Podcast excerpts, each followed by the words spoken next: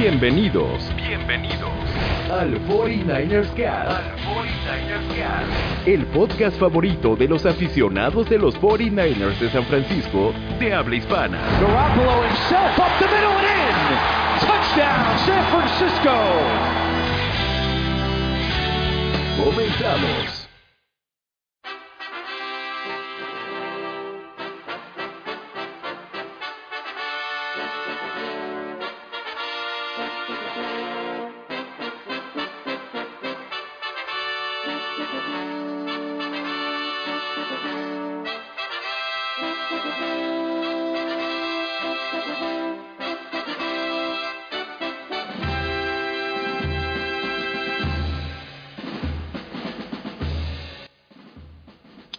Pues muy buenas noches, tardes. El primer podcast del, de la década. Vamos a hacer enojar a algunas personas con este comentario.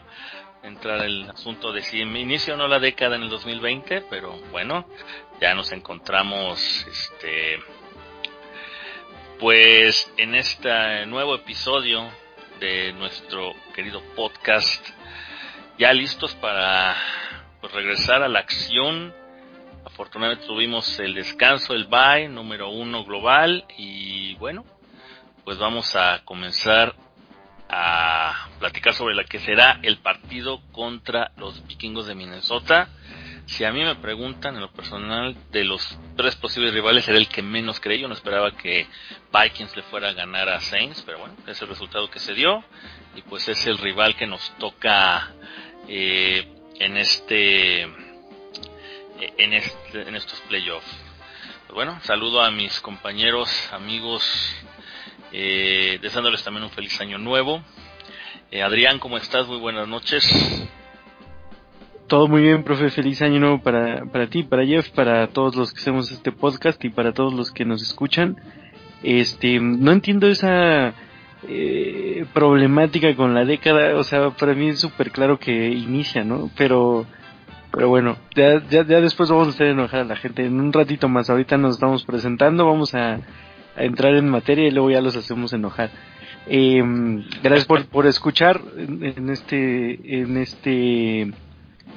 De hecho, es el, es, es este, bueno, no es el primero, pero ya tenía un rato que no nos tocaba hacer podcast de playoffs, ¿no? Eh, entonces, este, pues bueno, vamos a, vamos a disfrutarlo, vamos a disfrutar que el equipo anda en esa, en esta ronda y disfrutar slash sufrir, ¿no? Porque luego se sufre de más cuando, cuando ya sabes que son este juegos de ganar o morir. Pero bueno, vamos a, vamos a disfrutarlo, vamos a, platicar un poquito de eso y, de nuevo gracias a todos los que, los que nos van a escuchar. Sí, ¿verdad? Andamos oxidados en ese sentido, así que nos ponemos el meme del perrito. No tengo idea de lo que estoy haciendo. No esperábamos llegar a estas instancias. Entonces no sabemos qué estamos haciendo. Sí, ya tenía mucho tiempo que, que no, que no llevábamos distancia. Bueno, Pablo, Jeff, ¿cómo estás? Muy buenas noches. Buenas noches, están sorprendidos porque aquí Nánchez está diciendo que él es terraplanista, tú le dices, no, no vamos a, a, tocar ese tema, y lo primero que haces es decirle a la gente lo de la década. No, no, no, dije que no politizaran el podcast. Oye, oye, es, es eh, gracioso por la, de, la gente de que defiende la década en, en año uno. Decir, yo nací en la década de los de los 20, ¿en qué año? En 1930. la, la, la, lógica. Es que porque... es que te juro que trato de, de, de, encontrarle lógica al por qué dicen que inicia en el 1 y, y de verdad no puedo, o sea, no sé, ¿son licenciados o qué pedo? Ay, Dios mío. Pero, ¿qué te iba a decir? Hoy llegamos todos con el, con el sable de fuera y lo digo sin albur, ¿eh? No, ya, también. Bueno, bueno, vamos, ya, a, ahora vamos a empezar a hablar. Pero, o sea, ¿qué tiene que una cosa con el terraplanista? Ahora tú me vas a decir, no, vamos a hablar sobre la eh, lo que está sucediendo, ¿no? La posible tercera guerra mundial y todo el rollo que se está dando ahorita. No, pues, no, yo soy vegano Miren, nivel, nosotros, yo soy vegano nivel 5. No, no, no, nosotros nos escuchan para olvidarse de esas cosas. hay, hay, hay niveles en los veganos. ¿En los veganos? Ahora ya te estás... No, no dijo eso. los veganos. Dijo, dijo Jeff Clinó, soy vegano nivel 5. sí, es un chiste de los Simpsons. Aquí se ve luego quién es el que no está, el que no, el que no la rifa en Simpson. En, en, sí, sí, sí, sí, sé de qué episodio hablas, de, de cuando Lisa conoce a un vegano que meten, a, bueno, a un, bueno, no sé si es un vegano vegetariano que, que, lo meten a la cárcel. Y ahí le vegano nivel 5 quiere decir que, que solo, que no como productos que causen sombra. no. Y ustedes dirán, ¿cuál producto ya, profe, de... La papa, por ejemplo. Ya, vamos a hablar sobre lo que Vámonos. Bueno, y como, como seguimos oxidados al respecto de hacer eh, podcast en playoff, pues bueno, vamos a empezar. Eh, pues hablando de las, una semana en donde San Francisco lo jugó, vamos a hablar un poco sobre los cuatro partidos de Wild Card, que fueron partidos bastante interesantes. Análisis. de la semana. Eh, vamos a hablar, tratar de hablar de ellos en, en orden cronológico, ¿no? El primer partido eh, que tuvimos la oportunidad de ver, pues fue el partido entre los Texans y los Buffalo Bills, que fue un partido donde pues Buffalo dominó toda la primera mitad y la segunda mitad pues, se vinieron abajo, solamente anotaron tres puntos. Eh, ¿Quién de ustedes eh, quiere hablar un poco sobre este partido? Arranca, Hernán, yo sí voy a... Ah, bueno, yo me diste la palabra, está bien. eh, a ver, ¿qué pasó en este juego? Eh, obviamente la defensa de Bills la primera mitad jugando a un nivel espléndido, dejando a cero a los Texans. Eh, se rehacen y no sé si dio momentum por, por la situación en la que estaban de, JJ Watt regresando después de tanto tiempo, jugador tan insignia de ese equipo.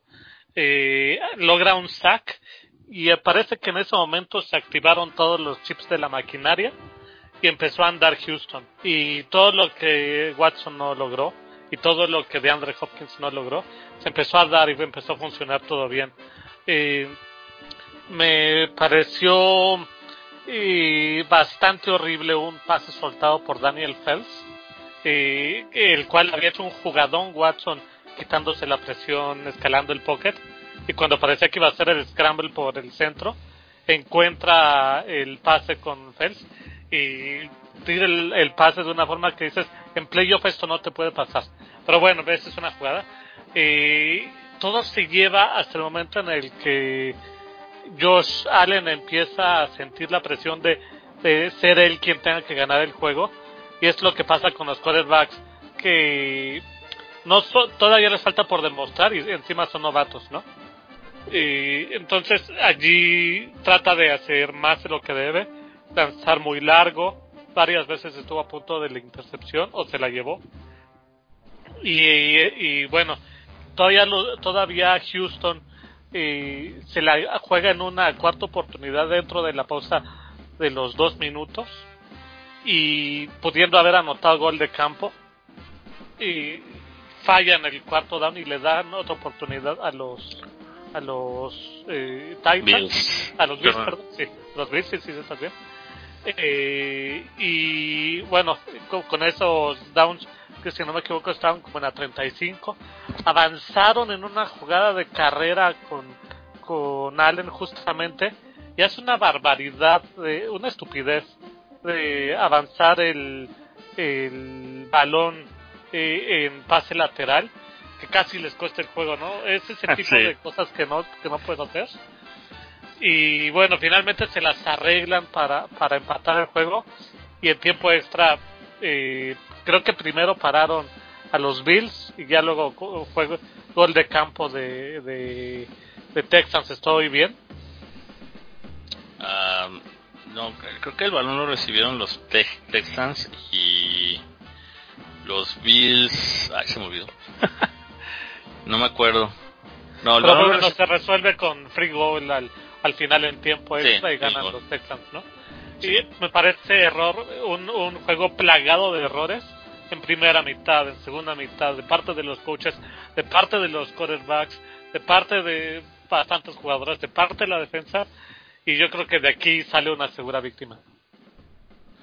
Sí, si consideramos la toma de decisiones y, y el temple de los coaches, eh, o del coach en este caso pues va a ser Bill O'Brien, pues va a estar complicado que le ganen a, a, a Mahomes y compañía, ¿no? Eh, Andy Reid con todos sus errores pues tiene un poquito más de experiencia y, y, y como decirlo, pues experiencia en playoff del, que podría tener Bill O'Brien.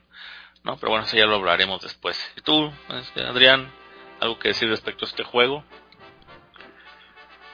Muy poco en realidad, eh, 22-19 al final. Este, para mí era eh, más o menos claro que, ganaba Texans. Yo pensé que le iban a ganar un poco más fácil. Estuvo eh, más cerrado de lo que de lo que pensábamos. La jugada que menciona Jeff de, de JJ Watt viene en un, en un momento clave porque justo había anotado ya Texans el, el, primer touchdown y luego viene esta, esta jugada que, que, ya describió Jeff y ahí sí efectivamente como que todo, todos se prenden y empiezan a hacer todo lo que no habían hecho en, el, en, todo lo que iba de, partido. Em, eh, por mucho, por mucho, este, se vio, se vio como que, por mucho, por mucho tiempo del, del partido, se vio como que el juego estaba para cualquiera. Eh, tan parejo estaba que bueno se fue al tiempo extra y ya pasó lo que lo que ustedes dijeron.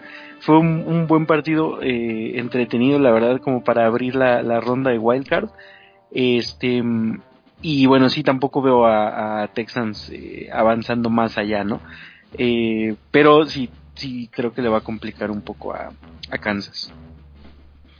Sí, todo buen partido de playoffs ahí debe haber un poquito de de resistencia por parte del, equipo.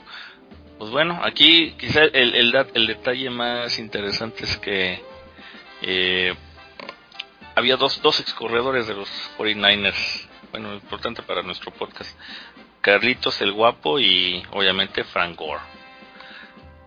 Vamos a ver qué pasa ahora con Frank Gore en su carrera, vamos a ver si continúa. Además el, el, el mentor y el aprendiz, ¿no?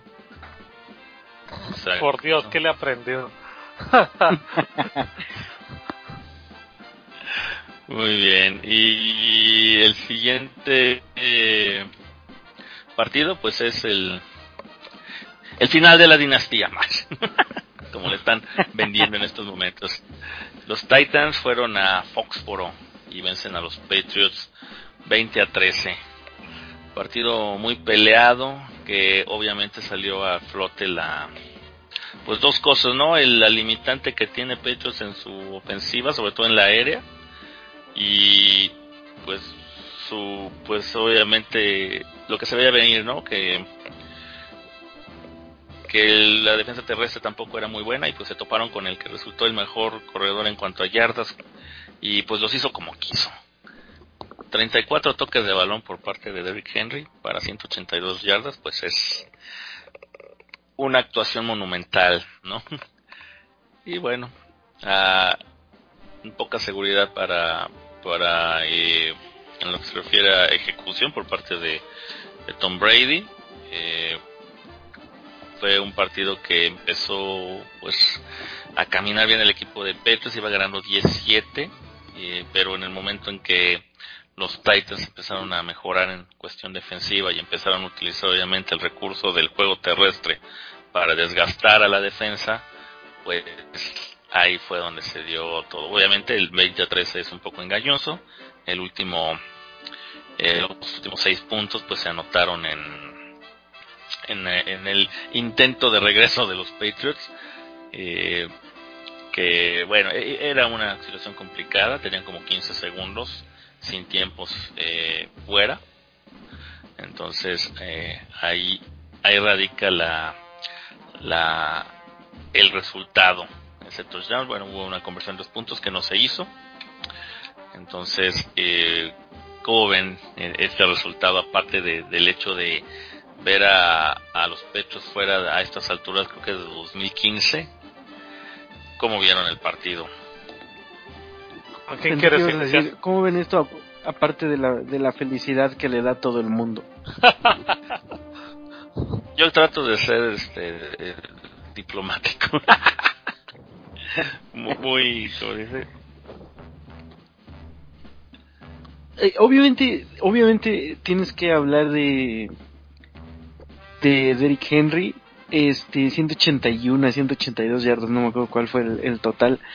Eh, o sea, este te habla del dominio que, que tiene Henry ¿no? Además, más de 30 toques te, te dice que que Titans a lo que iba, ¿no? Y dijo, a ver, páralo, ¿no? O sea, es, muy consciente de cuál es mi arma, mi arma fuerte, cuál es el, eh, mi poderío, y órale, páralo, ¿no? Y si lo paras, pues bueno, ya veo qué hago, pero si no, te voy a seguir haciendo eh, daño por ahí. Eh, sí, muy cerrado el partido. De hecho, al medio tiempo nos fuimos este 14-13, ¿no? Ganando, ganando Titans. Y después ya no hubo prácticamente puntos en, en toda la segunda mitad. Pero eh, creo que el sentir de todos era que eh, Patriots en cualquier momento iba a sacar el juego, ¿no? Eh, porque Patriots nos tiene acostumbrados a eso, a que ya los damos por, por muertos y, encuentran la manera de, ganar. Entonces creo que los que los que ya hemos visto eh, esta serie de playoffs con, con, bastante tiempo como nosotros estábamos un poco más cautelosos y sabíamos que cualquier cosa pasaba, ¿no? Eh, yo leía a los fans de, de, Patriots también muy confiados de que en cualquier momento eh, iban a sacar el, resultado y además era bastante asequible, ¿no? Si lo piensas de esa manera era un gol de campo nada más. Pero se fue pasando el tiempo, fue consumiéndose el tiempo y, y se fue haciendo un poco más latente esa idea, ese sentimiento de, güey, lo van a perder los Patriots, ¿no?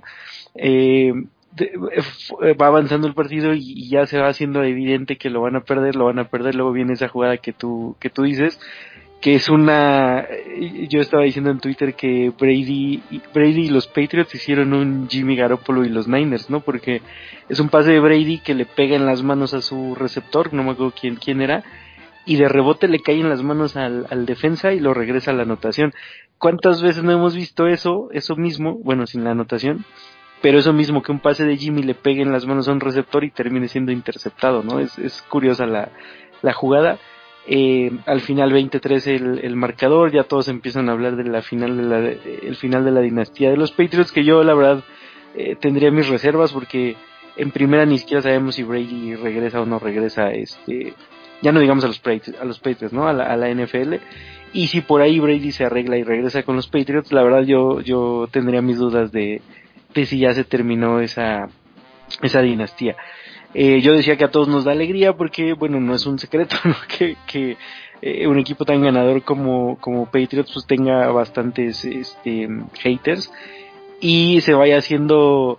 Eh, yo insisto que no son los equipos los que los que cansan a, a, los a la fanbase de, de otros equipos, ¿no? sino más bien son ese tipo de aficionados que que son los que cansan, ¿no? Este, entonces Patriots definitivamente tiene muchos de esos, además muchos que por, por la edad no han visto mucho fútbol americano y, y pues de repente te avientan comentarios así, este, como que la tierra es plana, ¿no? Entonces sí, sí, te va haciendo cansino y por eso yo decía que a todos nos da gusto cuando cuando pierden, ¿no? Este pero bueno, hay mucha gente que, que, que yo conozco que le va a Patriots y, y bueno, pues ahora les va a tocar, si es que se acaba la dinastía, les va a tocar sufrir.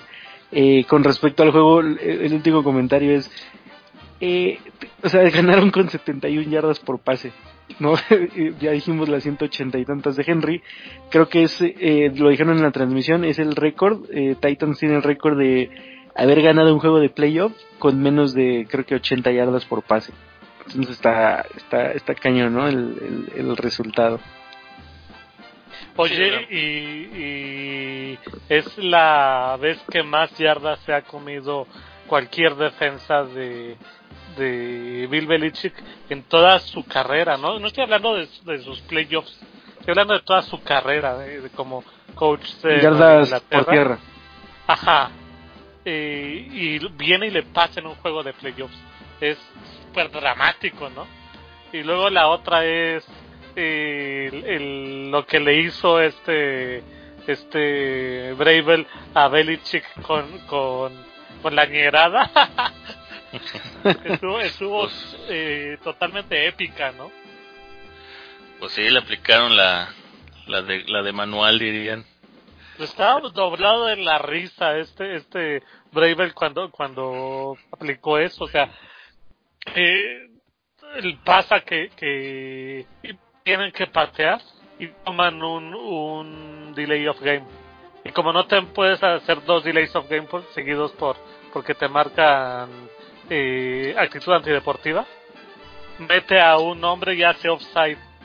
Pero el, el menso de los, era el false start, perdón, pero el menso jugador de los Pats eh, se la comió antes y entonces eh, les marcan offside a los Pats. Entonces lo que tenía que haber sido una, pero... una seguidilla de 40, a ver dime Adrián. No, es que te iba a decir que primero fue el, el delay of game, después fue un false start de, de, ellos mismos y el tercero ya fue el que dices de que, ah, se adelantó el de Patriots, ¿no? El cuento es que en vez de aventarse los 40 segundos que tenían que haber sido, se aventaron creo que un minuto y cuarenta y tantos segundos de, de, de, esas tres jugadas, ¿no? Ajá, y ojo que eso solo lo puedes hacer este antes de los últimos cinco minutos. Por eso es que lo hizo lo hizo en ese en ese momento ya después no lo pudo volver a hacer porque ahí, ya no aplica no ya es este por regla ya te castigan. Esas son las que hace las que siempre hacía este este Belichick.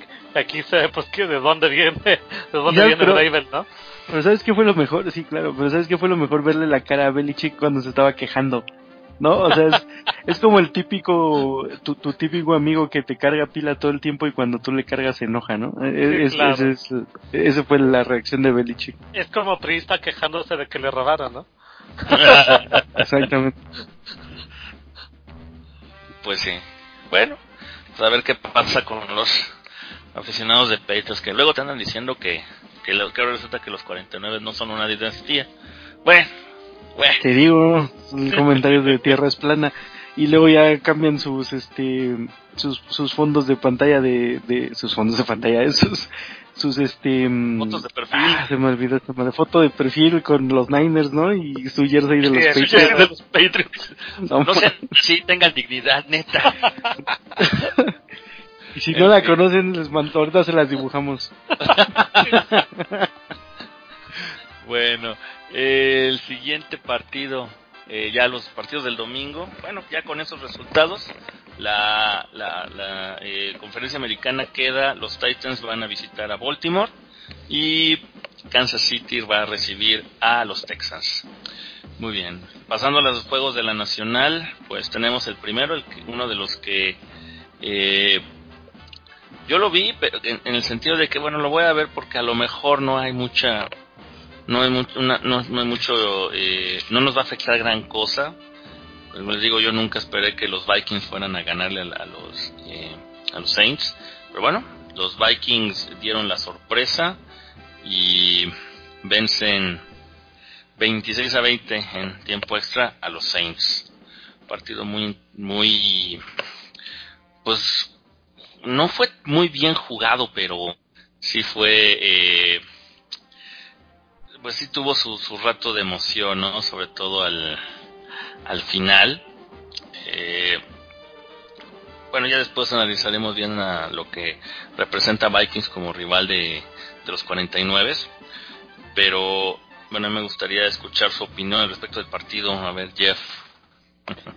A ver, es un, es un, aquí tiene que aplicar el, el, ya saben que a mí me encantan los clichés aquí tiene que aplicar el viejo de los Aints siendo los Aints, ¿no? Eh, se cansaron de, de cometer errores, de dar oportunidades a los Bikes y los Bikes no jugaron perfecto, pero jugaron definitivamente mil veces mejor que que eh, que los Saints, ¿no? Uh -huh. eh, a mí me parece, por ejemplo, tienes a un jugador como Michael Thomas y no sé, yo creo, no creo que los Saints lo hay, le hayan hecho una marca tan, tan, tendría que volver a ver el juego, pero me parece que no era algo así como que estaban encima de él todo el tiempo, y sin embargo te decides a ir por eh, Tyson, Tyson Hill y Tyson el otro, Hill. ajá, y el otro receptor que no me acuerdo que, que eh, Smith. Ah, ese muchacho eh, van mucho con ellos. Con, con Camara, que dio un juego penoso. Eh, Drew Brees entregando intercepción, eh, intercepciones bastante absurdas, donde ya se le ve que el brazo está, eh, lo mismo que con Brady, ¿no? Está bombeando mucho los pases para poder llegarlos. Eh, errores en, en defensa. Los Saints, yo creo que realmente se pusieron nerviosos muy pronto y terminaron obsesionándose por, por perder el juego. Sí, realmente la, la intercepción de, de Breeze, la, esa, ese pase largo que intentó, no había razón de hacerlo. Iban ganando, este, hasta donde yo recuerdo. Sí, sí iban ganando, iban, ganando. 10, creo, ¿no? Exacto, y de ese eh, de esa intercepción deriva el touchdown de, de, de, los Vikings, ¿no? un touchdown con el que ya iban a eh, que se iba a cerrar. Y obviamente no solamente fue una intercepción sino que fallaron un gol de campo antes de sí también es cierto. Y de eso de una... abre, abre la segunda mitad no sí sí sí. Y, y ahí triste porque la jugada de regreso de patada pues fue bastante buena. Pues, empezaron en la en la jugada de eh, perdón, en, la yarda 45 de Minnesota y después Drew Brees hizo un pase como de 20 yardas o algo así a, a ¿cómo se llama? A, a, Michael Thomas precisamente creo fue a él y todo para que el señor Lutz pues digo fallara ahí también se vio pues hubieran ido al medio tiempo con una ventaja de seis puntos que finalmente eh, terminó siendo decisiva, pero como dices, pues el fue decayó mucho, el tercer cuarto no hicieron absolutamente nada los eh, los quién sabe qué les pasaría a los a los a los Saints, bueno, creo que fueron no no produjeron absolutamente nada y después perdieron un balón eh, que, fue muy raro cómo se le cae el balón a Drew Brees. No sé si se fijaron que fue como que le alcanzaron a dar un golpe en el, ah, antebrazo, como que le aplicaron una dormilona y, y tiró el balón, literalmente el balón no le tocó nada, le pegaron en el brazo y le aplicaron una dormilona y lo y lo soltó. Y de ese fumble eh, pues no, no, no hubo puntos pero obviamente se se perdió la oportunidad de hacer una anotación importante, ¿no?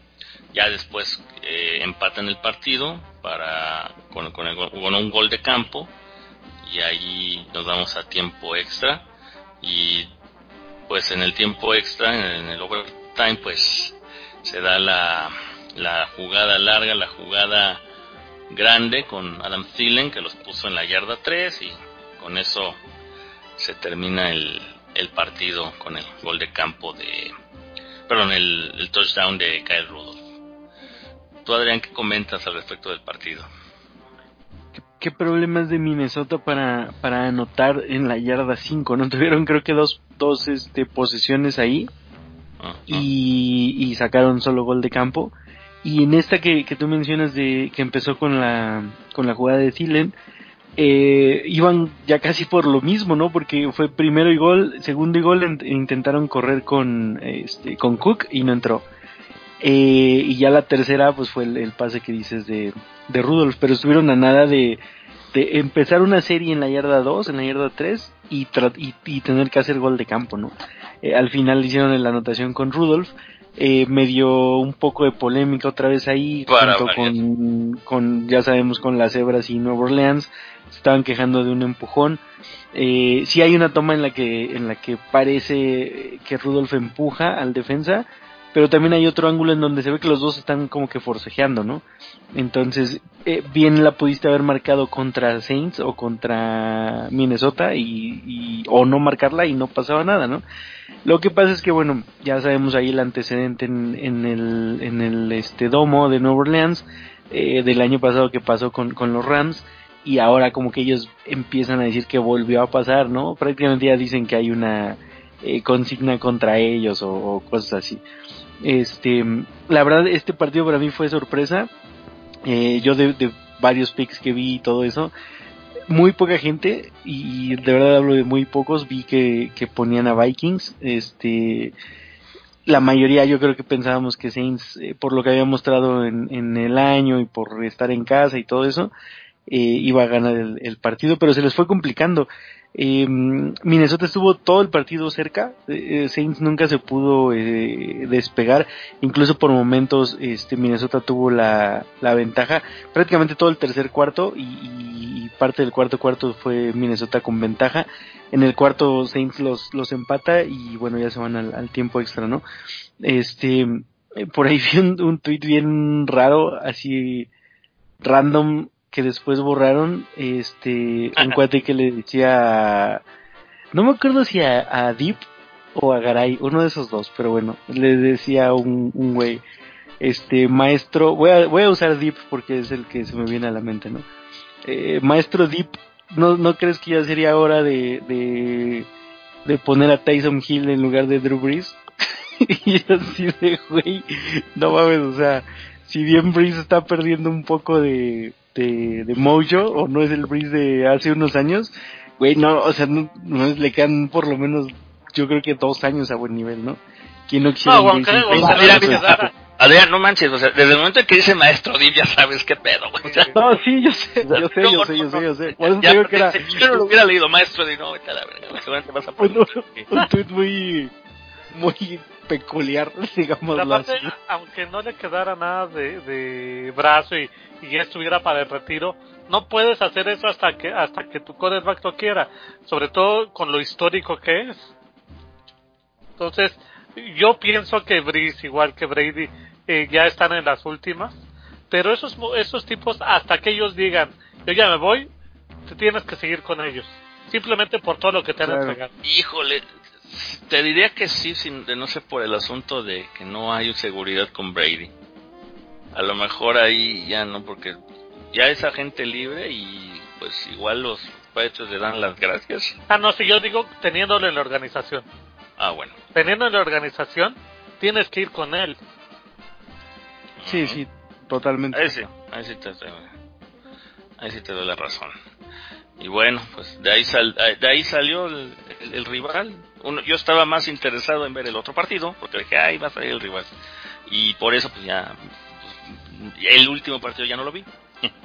ya no tuve oportunidad de verlo eh, completo. El partido, el último partido de Wild Cards, que sería, eh, pues Seattle fue a visitar a Filadelfia y pues sacó la apretada. Tres visitantes ganaron. Qué costo. Muy bien. Eh, y por nada se ganan los cuatro. ¿eh? Eh, el equipo de el equipo de Seattle vence a los Eagles 17-9. Pues unos Eagles que si de por sí tenían problemas de lesiones, pues ya se les terminó lesionando el el pues el, el que el que se había salvado de, de las mismas durante el partido, durante la temporada. Carson West, pues en una jugada que dice que dicen muchos fue malintencionada por parte de Jadeveon eh, Clowney pues salió conmocionado eh, Carson Wentz y obviamente pues le queda en manos de Josh McCown el partido que bueno Josh McCown con todo el, pues, el respeto que se tiene que se le debe tener por su por su trayectoria y por su ¿Por su edad? para seguir jugando eh, pues hizo lo que pudo no jugó mal pero sí fue demasiado la, el peso sobre él eh, ¿Cómo viste el partido? Como dije, no, no tuve oportunidad de verlo en su totalidad. Sé, sé que le costó un poco de trabajo a Seahawks, eh, pero yo siempre digo que Seahawks, mientras no se vea en la necesidad de pisar el acelerador, no lo va a hacer. O sea, él te va a ganar feo. Me estás jugando mal, yo te voy a jugar al nivel y con eso me alcanza para sacar. Pisas tú el acelerador, yo lo piso. Es como se le ha estado viendo en, en esta temporada. Pero bueno, ¿tú cómo viste el partido? Pues aburridón. Te voy a decir, no estoy seguro del, del, de, de realmente si fue aburridón o no. ¿Por qué? Porque tenía visita en casa y aunque sí lo estaba viendo, no lo estaba viendo con volumen. Entonces eso siempre, siempre te va a jugar en contra.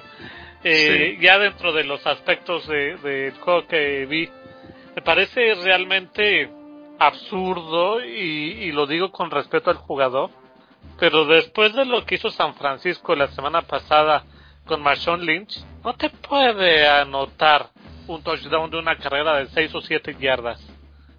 O sea, ¿qué pasa con los Eagles? Eh, me pareció que Fletcher cogió un juegazo, pero especialmente en ofensiva vi balones que le rebotaban en las manos a Mike Sanders. Obviamente todo el tema de los receptores que, que están yendo con nadie eh, a, a, playoff, pues pesa mucho. Eh, Arcega Whiteside siendo tu receptor favor, eh, titular cuando es cuando es eh, novato, pues pues te deja que pensar. Sackers no estando en el partido y, y, la lesión que tuvo que tuvo Carson Wentz, que tú bien dices de Jadivion Clowney, a mí me parece que fue bastante sucio porque está yendo finalmente sobre un jugador que ya está en el suelo. Y, entonces, tiene sus detallitos, pero en general me pareció un juego aburrido. Quizás sea por percepción de no haber tenido con volumen, pero pero a mí no me no me terminó de encantar y me parece que el juego realmente incluso se solucionó incluso antes de, de la pausa de los dos minutos. Pues eso lo dice todo no sí es cuestión.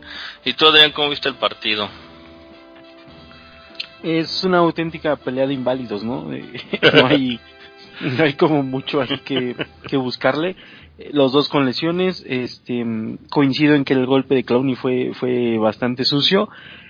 Em, y, no, o sea, la verdad es que no hay mucho por donde buscarle. Coincido, fue un partido aburrido. Em, por mucho el peor de los, de los cuatro. Y, bueno, pues Seattle tampoco tiene la culpa de las lesiones de, Eagles y pues fue a hacer lo, que tenía que hacer, ¿no? Y yo creo que casi todos sabíamos que Seattle lo, lo sacaba eh, sí hubo ahí el eh, lo de lo de Carson Wentz que pues nadie tenía pronosticado pero eh, aún así yo veía un poco más fuerte a, Seattle por, por los juegos que nos dio que dio contra nosotros que a Eagles no que pues llegó casi casi de lágrima como como campeón divisional. Muy poco de verdad eh, para rescatar del, del juego. Este al final pues bueno gracias a que Vikings gana, no, no vamos contra Seattle este, en, la ronda divisional, pero todavía no nos libramos de ellos, ¿no? Igual con alguna combinación podríamos jugar contra ellos en la final de conferencia. Pues sí, la única combinación ahí es que ellos ganen y nosotros ganemos. Muy bien. Pues sí, como dicen, un partido, bueno, dentro de lo poco que yo vi, pues fue medio aburridón. Y bueno, como, como comenté, siento que Seattle hizo lo que tenía que hacer. O sea, no, nunca siento que pueda haber muy sobrado a Seattle. Si el partido está 0-0, así se va, eh, así se va a ir jugando. Y, y ellos pueden mantener ese ritmo, pero si tú les empiezas a hacer 21 puntos, de repente ellos te hicieron 28. En fin, ya veremos qué, qué equipo de Seattle llega a Green Bay. Y bueno, ya hablando de eso, pues Seattle con esta victoria y con la combinación de resultados, Seattle va a jugar en Green Bay contra Rogers y compañía, un duelo de, de playoffs que se da mucho y generalmente sale mejor parado Seattle. Y eh, pues eso deja los Vikings contra nuestro equipo.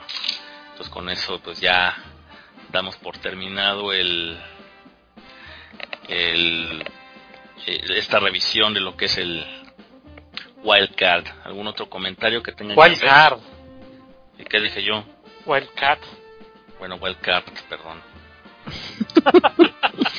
¿Y yo qué dije? ¿Y, cómo es? ¿Y yo qué dije? Pues que dijiste, eso era, eso era chiquillada. Estás, estás revelando tu edad, muchacho. Uh. bueno, pues entonces de hecho, yo, de hecho, yo lo vi en el, en el Chavo del 8. no, pues ahí estás más. Más para atrás. De hecho, sí. pero acuérdate que los, ¿cómo se llama? Los episodios de del Chavo del 8 ya los empezaron a pasar ahorita y bueno.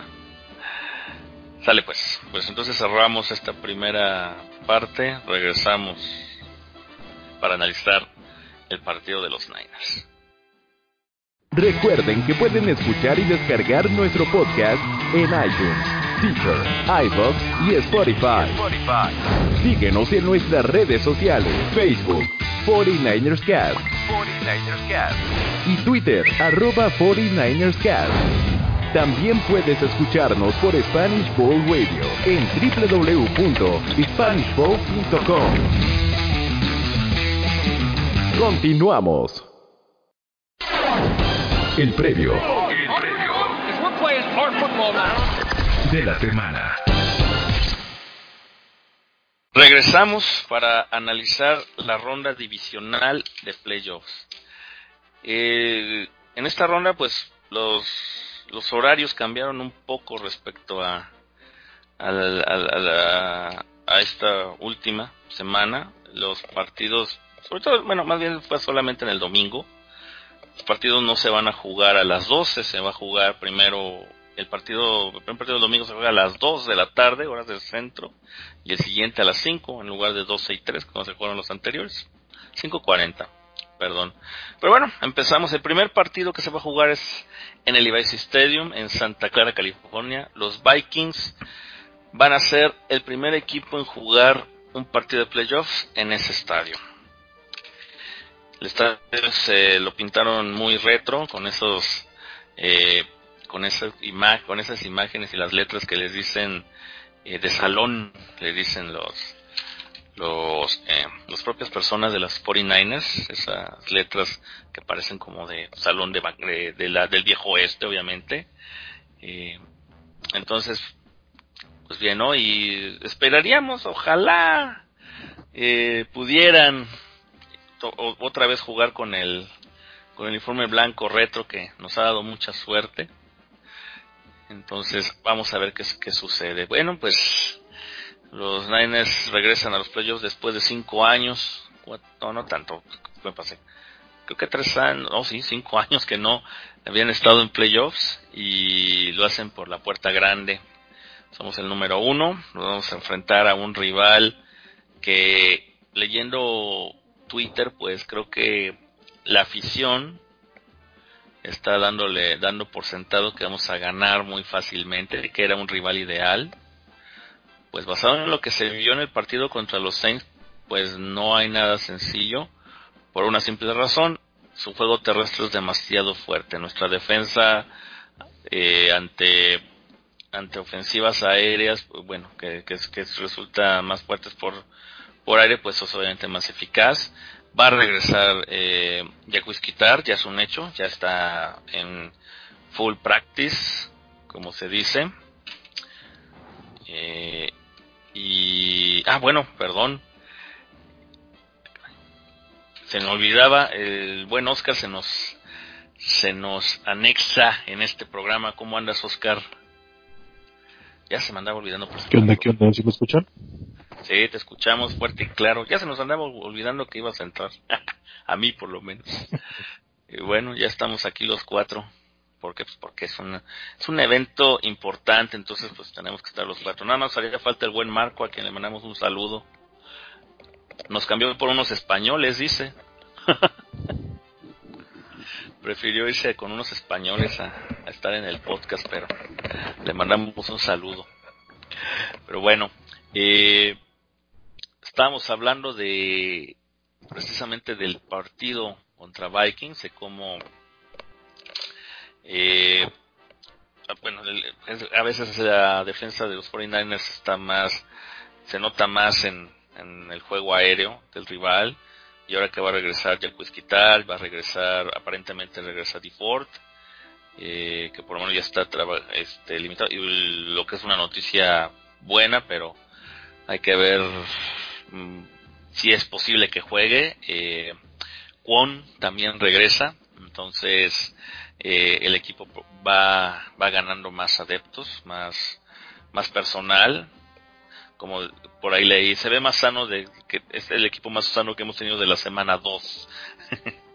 entonces, eh, obviamente eso mejora la, las posibilidades del equipo. Pero bueno, aprovechando que Oscar ya llegó, a ver, Oscar, lánzate, ¿cómo ves el partido contra los Vikings? Pues de entrada, terminando el partido del domingo, sí se me antojaba bastante complicado, ¿no? Por ahí lo dije en la cuenta de Twitter que, que manejo, que el Minnesota era el rival más complicado que podría haber salido de este wildcard, ¿no? Porque sabíamos que no nos podíamos enfrentar a los Saints y yo consideraba a los Saints los más fuertes, ¿no? Después de San Francisco, los, los rivales más fuertes que nos podían haber tocado ya posiblemente en la final de conferencias si, avanzaban los dos. Y pues Minnesota se deshizo de ese rival, ¿no? Pero ya viendo el partido dos, tres veces seguidas, el resumen de 40 minutos, me queda claro que Saints cometió un montón de errores, no aprovecharon los momentos a favor que tuvieron, por ahí con un balón suelto de Tillen al inicio de, del partido, luego solo pudieron sacar tres puntos, luego eh, el gol de campo que falló este Will Lott, su pateador, que llevaba 18 consecutivos hasta ese momento, y al final del día ese marcó diferencia, ¿no? Porque si lo meten, posiblemente hubieran ganado el partido en tiempo regular, y pues no, no hubiera habido tiempo extra y después no los habrían sacado del partido, ¿no? Son, son bastantes errores puntuales que cometieron los Saints, que creo que si San Francisco los limita de su lado, no debería de tener tanto problema para sacar el partido. Ya se habla, se habla mucho de que el equipo va a estar sano. Lo de Con todavía no está confirmado porque ya, ya lo dieron de alta el médico, pero no lo han activado. O sea, San Francisco necesita activarlo mañana o pasado. No sé si hasta el viernes todavía pueden hacerlo. Pero lo tiene que activar primero para que obviamente pueda estar disponible para el juego, ¿no? Pero en general el equipo está, es lo más sano que ha estado creo que en toda la temporada. Por ahí había un tweet de un insider que preguntaba cuántas, cuántas veces practicaron los 53 eh, del roster principal juntos. La respuesta era una hoy. Así que, pues sí, el equipo está, está sano. Eh, y ya hablando de lo que es el partido, en general las defensas de ambos equipos son bastante similares. Presionan con cuatro solamente, ambas defensas tienen buenos linebackers, tienen buenos safeties, los esquineros por ahí les duelen bastante, porque Xavier Rhodes tuvo una temporada bastante mala, y Trey Waynes está tocadón, no ha estado jugando bien, y, en el slot incluso no tienen eh, los, los titulares que estaban al inicio de la temporada están lesionados, ya no están disponibles, están usando ahí recambios entre entre cuarto o quinto este, en el depth chart o incluso los propios safety los están poniendo ahí de slots, pero hicieron un gran trabajo la semana pasada contra Michael Thomas, ¿no? Se lo turnaron entre los esquineros, entre los safeties, entre algún linebacker de repente lo tomó y lo limitaron bastante, creo que eso van a tratar de hacer con George Kittle. Y pues será cuestión de cómo diseñe el plan de juego Cal Shanahan para abrir a tanto a Divo Samuel como a Manuel Sanders como a algún otro, ¿no? Que se destape, ya sea un running back, el propio este Ross Dwelly, que no lo han utilizado mucho y podría sacarle provecho ahora que eh, George Kittle va a tener seguramente doble y hasta triple marca. Y pues ya veremos qué tanto logra hacer ahí San Francisco. Yo creo que en cuestión de ofensiva San Francisco contra defensiva de Minnesota, San Francisco tiene toda la ventaja, precisamente porque tiene el mejor play eh, o de diseñador de planes de juego a la ofensiva de la liga y en general están sanos, están jugando bien, pueden establecer el ataque terrestre. Hablaba de las defensas hace rato, a las dos les duele lo mismo, es que les corran por afuera, porque eh, normalmente los, como solo presionan por con cuatro, los, los, las alas defensivas entran directamente a tratar de ir por el coreback y dejan totalmente abierta la asignación que deberían de tener con el corredor o cualquiera que salga con pase escape y pues por ahí se les puede correr bastante bien, ¿no? Y es algo que también se le da muy bien a San Francisco, es donde produjo los mayores números de la temporada y creo que pueden sacar provecho de eso, ¿no? Incluso podría ser un buen partido para Tevin Coleman, que ya sabemos que Shanahan insiste mucho con él. Eh, esperemos que así sea. Y del otro lado, pues no sé, creo que una defensiva sana de San Francisco debería hacer un gran trabajo, pero pues no sé, no sé si ni siquiera si realmente va a estar activo con Alexander, te digo, no lo han activado, como está el tema de Ford, que pues debería de, si no practica el viernes, que siempre que estuvo jugando en la temporada al menos practicaba el día anterior al partido, que era normalmente el sábado, pero pues esta vez jugamos sábado, así que tendría que ser el viernes.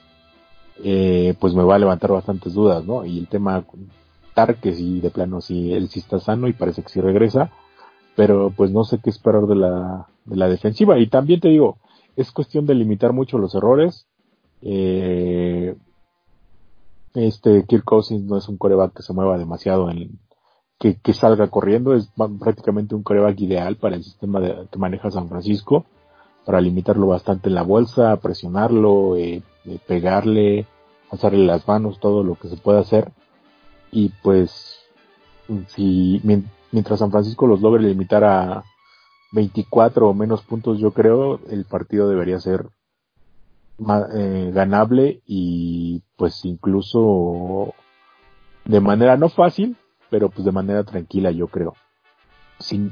También en esa parte la platicaba ahí en el chat de Telegram, que para mí si San Francisco no gana fácil, si el partido se va cerrado, creo que se puede complicar bastante incluso se podría perder, pero bueno, creo que San Francisco tiene todas las armas disponibles, la si acaso me preocupa y eso ya se entrando en tema de cábalas, el tema de jugar a las 3, porque creo que es el horario que peor se nos dio en la temporada, donde tuvimos los peores partidos contra Pittsburgh, contra Arizona, contra Atlanta, eh, por ahí hubo algún otro que no recuerdo bien, eh, solo una paliza Carolina, y pues es lo único que me despierta un poco de, de duda, ¿no? Pero en general creo que San Francisco tiene todas las armas para sacar el partido y, y también entrando otro tema de entre cábala y algo, es algo que vemos muy común en los Vikings, es que también no se les da cuando salen a estadios al aire libre, ¿no? Normalmente bajan bastante el rendimiento. En general les fue mal de visitante esta temporada. Perdieron en Green Bay, perdieron en Kansas, perdieron en Seattle y por ahí no me acuerdo cuál otra fue su derrota, pero pues todos esos factores creo que, que acumulan, ¿no? Para que San Francisco ah, tenga un buen debut en, en playoffs y avance al campeonato de conferencia. bien. Pues muy profundo el comentario de, de Oscar. Muchas gracias. Este, bueno, eh, una de las, ¿cómo decirlo? Uno de los comentarios más interesantes que ha surgido es precisamente la relación que existió o existe entre Kirk Cousins y Jimmy Garoppolo, ¿no? Eh, se habla mucho de Kirk Cousins como el favorito de Shanahan en un momento determinado cuando él llega eh, y Kirk Cousins estaba con Washington. Solamente todos sabemos que Kirk Cousins era el, eh, el coreback de, de, Shanahan cuando él era el coordinador ofensivo de, Washington cuando estaba con su, con su padre y prácticamente él eh, trabajó tanto con Robert Griffin, que en ese entonces pues era el novato, eh, sensación, y Kirk Cousins, que fue una selección eh, que, tuvo en su momento y ambos estuvieron eh, trabajando juntos cuando Robert Griffin se lesiona y eh, y bueno tuvo esa baja de juego eh, Kirk Cousins entró el quite y pues obviamente estuvo trabajando eh, desde el principio de su carrera con, con Shanahan. Cuando Shanahan se va a Atlanta eh, Cousins se queda a hacer su carrera en, en Washington y cuando iba a terminar su contrato y ante la llegada de de Shanahan como head coach de, los 49 pues obviamente hubo esa pues esa cómo decirlo pues esos rumores de que probablemente Kirk Cousins quisiera quería jugar en San Francisco para estar al lado de su coach eh, probablemente todavía tenía ese problema de que Washington lo estaba tagueando eh, y no lo dejaba ir con, con esa libertad. Eh, por eso tenía un coreback de bajo perfil, que ya conocía también como fue en su momento Hoyer, y a partir de eso pues empieza como el, plan para, que urdir el plan para traer a Cousins cuando se convirtiera en un, en un agente libre. Sin embargo, en, en, esa transición, eh, entre que estaba eh, Hoyer y estaba Beathard, pues Lynch empieza a hacer como como eh, llamadas o, hacer ahí un plan para traer a otro coreback. En este caso, pues es el, caso de Garópolo. Pero no, ahí hay un, hay un detalle en medio, Stan. este eh, San Francisco le ofreció contrato en ese offseason a, a Cousins y Cousins decidió irse a los Vikings. Y entonces nosotros ya tuvimos que seguir con, con Beathard eh, al inicio de esa temporada y fue hasta la semana 7 u 8 si no me equivoco cuando viene el trade por, por Jimmy. O sea, no fue, no fue que de repente eh, Kyle se haya decidido por otro jugador, sino que eh, Cousins tuvo la oportunidad y él se fue por la lana, ¿no? No, no. Sí. Garópolo llegó en el 2017. Ajá. Acuérdate. Y Sí, el primer año de Shanahan fue con Hoyer. Ajá, por eso. Eh, pero ese todavía fue el, el año de salida de, de, de Cousins de, de los No. Skins, ¿no? Todavía ese nosotros, año fue... nunca, nosotros nunca tuvimos oportunidad de tener a Cousins porque ya teníamos a Garoppolo. Checa. Checa el timeline. De su, de- de su- Sí, porque en el 2017 es cuando llega con nosotros Garópolo y ese es el último año de Cousins. Entonces, ya con la llegada de Garópolo, eh, se, se le da el contrato de los tantos millones de dólares y que ese se- eh, en teoría ese era el tipo de contrato que se le iría a ofrecer a Cousins pero después de los últimos 3, 4 partidos que jugó, pues acuérdense que pues ganó creo todos y se le decide ofrecer a él el contrato y a Cousins se le deja como agente libre y llega a Minnesota. Pero sí, el plan era, entonces hay una especie de, de cómo decirlo, de, pues de morbo, si lo quieren ver de esa manera respecto a este partido por él. El que quería contra con el que me quedé. Entonces la gente obviamente está pensando pues qué es lo que va a pasar en el sentido de los corebacks, ¿no? Porque eh, obviamente los dos van a tener mucha presión porque eh, la defensa de Minnesota pues mostró pues mucha pues mucha solidez ante Saints, que sabemos que Saints no es un, una línea ofensiva fácil. De hecho, si recuerdan cuando eh, se jugó contra ellos, eh, yo esperaba, precisamente como se vieron los Vikings, es como yo esperaba que se viera San Francisco cuando se jugó contra los Saints. Obviamente no, fue todo lo contrario, y aunque se ganó, pues sí no se pudo mostrar mucho para eh, en lo que se refiere a, la defensiva, a, Breeze ni siquiera lo, tocó, bueno sí se le tocó, pero no, no se le pudo hacer ninguna captura.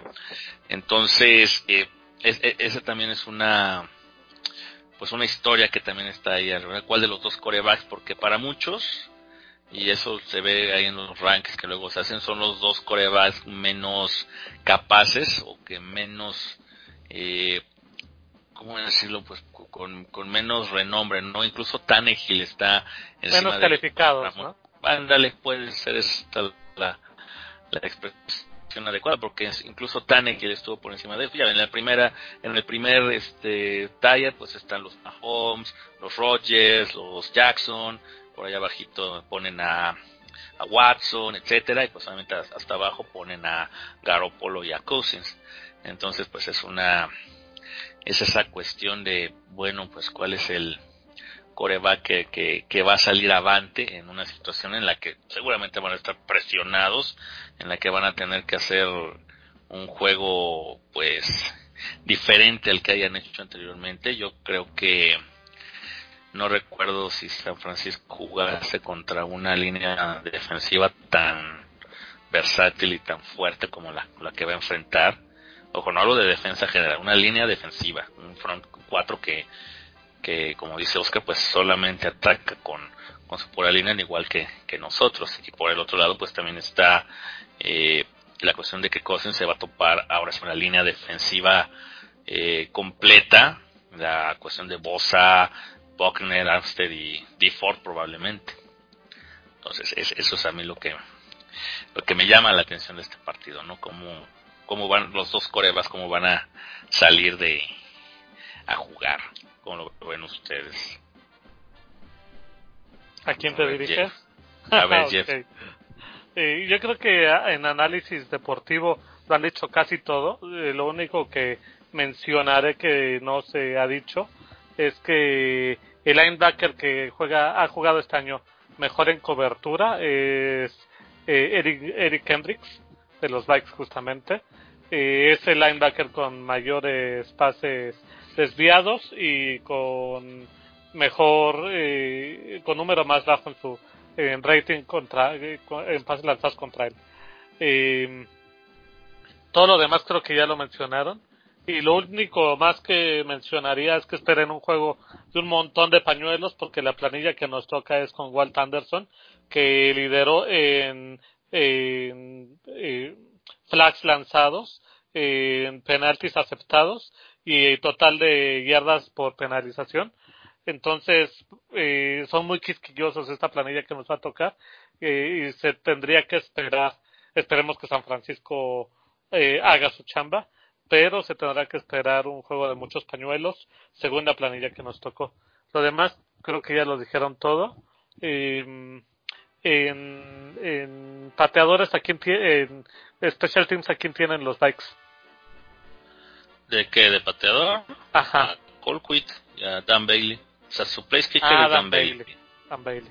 Eh, sí, Colquitt también no me impresiona pero igual quizás Wisnowski es buen jugador, a mí me gusta, pero quizás tampoco les impresiona a los fans de los Bikes. Y Bailey es un gran pateador y Robbie Gould es un gran pateador, ¿no? Entonces, hasta en eso está equilibrado, pero yo creo que San Francisco tiene bastante ventaja por, por lo que decía Oscar Play Caller, porque tenemos equipo que está regresando supuestamente sano, porque somos locales, porque estamos en estadio abierto, eh, le veo muchas ventajas. San Francisco debería de ganar.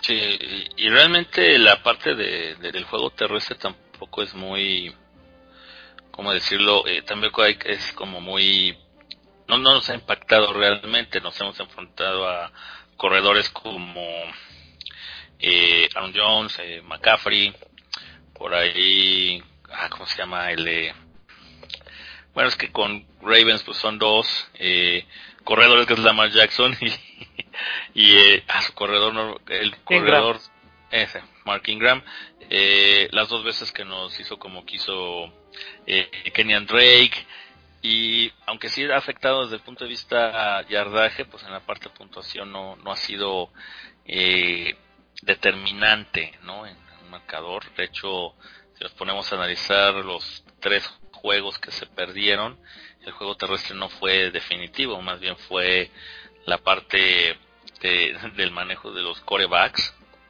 Eh, pues fueron Ryan, fue eh, Wilson y fue eh, Jackson, Entonces, creo que aunque ellos tienen dos, tres corredores de calidad, Cook, Mattison, este muchacho Boone, eh, creo que la parte que va a definir este partido va a ser precisamente el juego aéreo en ambas partes. Eh, entonces, pues esperemos que la defensa por, por tierra salga, salga adelante, ¿no? Obviamente, seguramente la estrategia que, que van a seguir también puede ser el pase pantalla, que desafortunadamente parece ser así como que el pan con nosotros, ¿no? Ahí está el pan, pase pantalla, y ya con eso no pueden trabajar, pero bueno, Ahora yo te tengo una pregunta. La jugada esa del pase lateral, ¿se va a volver a ver este juego o no? ¿La que hizo Yusik? La que, no, la que ha hecho un montón de veces eh, eh, San Francisco de Garópolo lanzando a uno de los receptores en, en la lateral como si fuera bubble screen, pero no es la desvió mm. Trey Matthews, no se, eh, se fue por, por, Yo espero que no bastante usado y bastante Yo espero que no, porque los linebackers de, de, Minnesota son extremadamente rápidos. Sí, son muy buenos. Este, Kendricks, pues como dices tú, es muy bueno. Anthony Vares, súper rápido y, y muy, como, pues muy elusivo. Yo creo que son de rated de él. Sí, eh, Daniel Hunter está hecho un monstruo. Entonces, hay que tener mucho cuidado. Eh, con, ese tipo de pases. Lo otro que te iba a decir es interesante que eh, Bikeson, la defensa número uno eh, cubriendo a Tyrant, la defensa número cinco cubriendo al segundo receptor, pero la, la defensa número 22 cubriendo el primer receptor. O sea que hipotéticamente Sanders eh, va a ser una llave para San Francisco. Se habla mucho de que tienen ahí un plan para Betis, ¿eh? incluso. Pero Eh, sí, yo no lo sí, creo eso, sí, eso. está, re- está relacionado a lo que decía Oscar, ¿no? Que Rhodes no ha tenido el mejor de los eh, de los par- de las temporadas, entonces quizá esté relacionado a ello. Pero también hay que ver eh, este el tipo de de, ¿cómo se llama? de, de alas cerradas a las que se enfrentaron, ¿no? No se han enfrentado a, a un top 3, por ejemplo. Sí, eh, A ver, los divisionales Jimmy ¿quiénes Graham. serían? A Graham, Honkerson y Jimmy Graham. Jimmy Graham no, no fue determinante en la temporada. ¿sí? Ho- Honker, no sé porque ya es que se lesionó, Se como lesionó, dos o tres sí. veces en la temporada. Sí. A Kansas City enfrentaron a este... Que ¿Cómo el- se llama el de Kansas City? A Travis Kelsey. Kelsey. Eh, Seattle no tiene alas cerradas destacados. Hollister, no sé si ya estaba Bisbee, o ¿cómo se llama? El No, que- porque ya fue a finales. Mm, Will Disley. Will Disley, pero no, le duró como cinco semanas. el, que dicen que es No, mejor. el del Seattle ya fue, ya fue como en semana 14. Ah, entonces fue Hollister, Eh, porque ahí puedes decir, se enfrentaron a, a los, ellos fueron contra los Rams, no, ¿verdad? Por No. este, Didio, como se llame ahorita eso. Pues bueno, hay que ver. contra el del oeste fue Seattle nada más. Hollis, sí, porque los divisionales, pues Olsen ya está a la baja, este Howard, el de Tampa, pues, perdón, no, los divisionales, perdón, vikingos. Como dices, fue Graham, los Chicago no tenía literalmente una ala cerrada. Estaba Burton, pero creo que se lesionó y jugaron con otro. Y el, pues este, ¿cómo se llama? El, el novato de Lions, Hendrickson, ¿no? No, Honkerson, ya, lo- ya hablamos de él. Sí, se lesionó.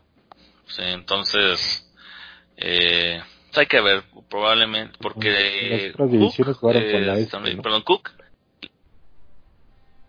O sea, este se aventaron a Witten, a, a Jordan, a Ernst, hay que ver cómo le fue con Sacker. a Isakers. Pues no es una mala Pero todos división, los de ¿eh? Filadelfia. Todos los de Filadelfia, que es Dallas Goder, Ayers, por ahí tienen a otro que no me acuerdo. En Dallas está Witten y tienen a otro también que tampoco me acuerdo. Sí, a Jarwin. Y en Giants Jarwin, está este... Pues de que también se lesionó todo el tiempo. que es este- se llama. sí, también se me su nombre. ¿No está Sí, pegada Ingram también? Eh, Bobby. Ah, sí, Engram, Evan Ingram. Engram, con E, el con es con Sí, E. ajá. Y, sí, Engram. es Ingram con, Y ese con, no es con- malo, pero con él no se acuerdo si jugó. con él latina, ¿eh? Con, con él, perdón. No hay latín. Pues sí, hay que ver. Sí, puede ser. Y contra el número 2, pues nuestro 2 es Divo, entonces. Y Divo, pues no es necesariamente un jugador este convencional, por decirlo de alguna manera. Yo creo que a estas alturas Divo ya es el uno, ¿eh? Podría ¿Sobre. Sanders? Sí, es el que me está involucrando más todos estos últimos partidos.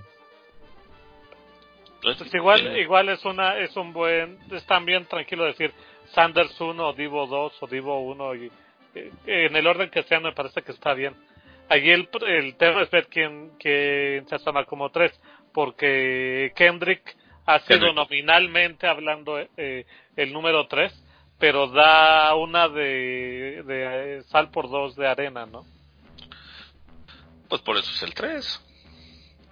La idea sería que Pettis fuera el 3, pero pues ya ves cómo salió Pettis. Mm. O Taylor, pero. O sea, si Taylor regresa. o no. O incluso el muchacho este Jalen Hurts, que tiene todo el tamaño para hacer un slot Ah, de de grandotes, ¿no?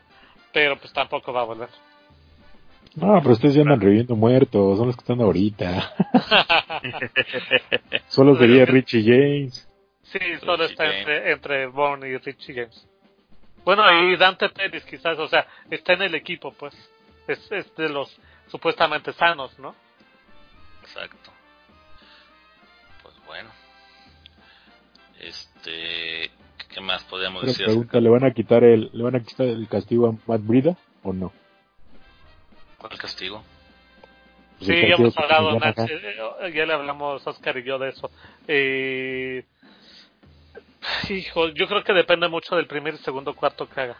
Eh, no es que tenga un castigo, Stan, es que parece que no es un jugador que, que le guste mucho a, a Shanahan y cada vez lo está usando menos. Mm. Pues esa gente No, sí, se notó desde que soltó los balones con, con los Falcons que inmediatamente le quitaron el balón. Al otro partido creo que tuvo un toque de balón y ya en contra Seattle creo que tuvo cuatro o cinco. Sí, pero me refiero a que no tiene un castigo nominalmente, no es, o sea, no es que Sí, no es que sí, no sí. haya jugado estos juegos. Pues. No, pero hasta antes de ese, hasta antes de ese partido lo usaban Sí, razonablemente. regularmente. Yo creo que Sí, más bien eh. él se fue por temporada. ¿eh? Hubo cambio de corredores tres veces en esta temporada. Sí, de hecho, eh, de hecho Brady sí lo tienen como el corredor 3 ya en el en el en el en el depth chart, debajo de Coleman y de Mustard. Entonces, sí se está usando. Y luego es agente libre. Entonces, a ver si no es de los sacrificados. Yo sí lo creo, ya lo había mencionado. pues está bien. Otra pregunta. ¿Sale va a seguir de necio con Witherspoon de titular? Oh, esa es la pregunta, Oscar. A ver, que responde Adrián, que él es el que le Sí, encantan los está mudo. No, aparte no habla desde hace como 40 minutos. Por eso hay, que- hay que despertarlo, despierta Adrián. Pues sí, obviamente sí va a seguir de necio, ¿no? No lo ha cambiado y no lo va a cambiar. Se nos irá a ir Sale como coach de los Browns. Ojalá. No creo. Yo tampoco lo creo, pero me gustaría, no por no porque Saleh me disguste. Eh, me parece que Saleh cumple cuando su equipo está completamente sano. Exacto, exacto, Y- ese es el punto. y en esta NFL no estás completamente sano casi nunca.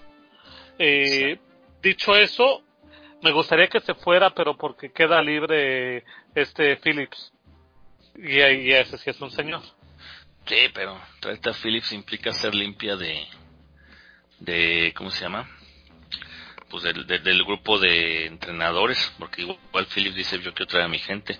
Y yo creo que si se va a salir puedes poner a James Wood, que ya tiene experiencia en el, en el puesto. Y ya si quieres verte innovador y hasta Kokurek puedes ponerlo ahí de, de coordinador. Mucha gente dice, es que Kokurek hay un buen trabajo. Pues sí, pero Kokurek apenas está empezando. Está haciendo un buen trabajo con la línea defensiva, eso sí se lo voy a... a, Sí, a también con que reconocer. defensiva, ¿no? Exacto. Entonces, yo creo que si se va a salir, James Good se queda y pues no es ajeno a, a, el- a la experiencia. Ya lo, ya lo trabajó mucho tiempo con, con Denver. Eh, fue coordinador defensivo. No pudo seguir porque Joseph fue despedido. Pero eh, yo siento que James Good podría dar seguimiento a lo que deja Saleh. Entonces, y de alguna manera esa experiencia que tuvo con Denver igual le, le ayuda a filtrar ciertas deficiencias que Sale ha mostrado, porque como dices, si Sale no tiene al equipo completo, pues le cuesta más trabajo ajustar y, y muchas veces es la ofensiva la que tiene que, que sacar los partidos y, en, y en estas instancias pues ya necesitas más pues más idea por parte de tus coordinadores, ¿no? Pues bueno, algo más que quieran decir respecto del partido. Pues ya pronóstico y, y Bolt, ¿no? Muy bien. Bueno, a ver, eh, Oscar, ¿cuál es el ball prediction y tu resultado? ¿Cómo, cómo va a quedar el partido? Por prediction va a haber una anotación de equipos especiales.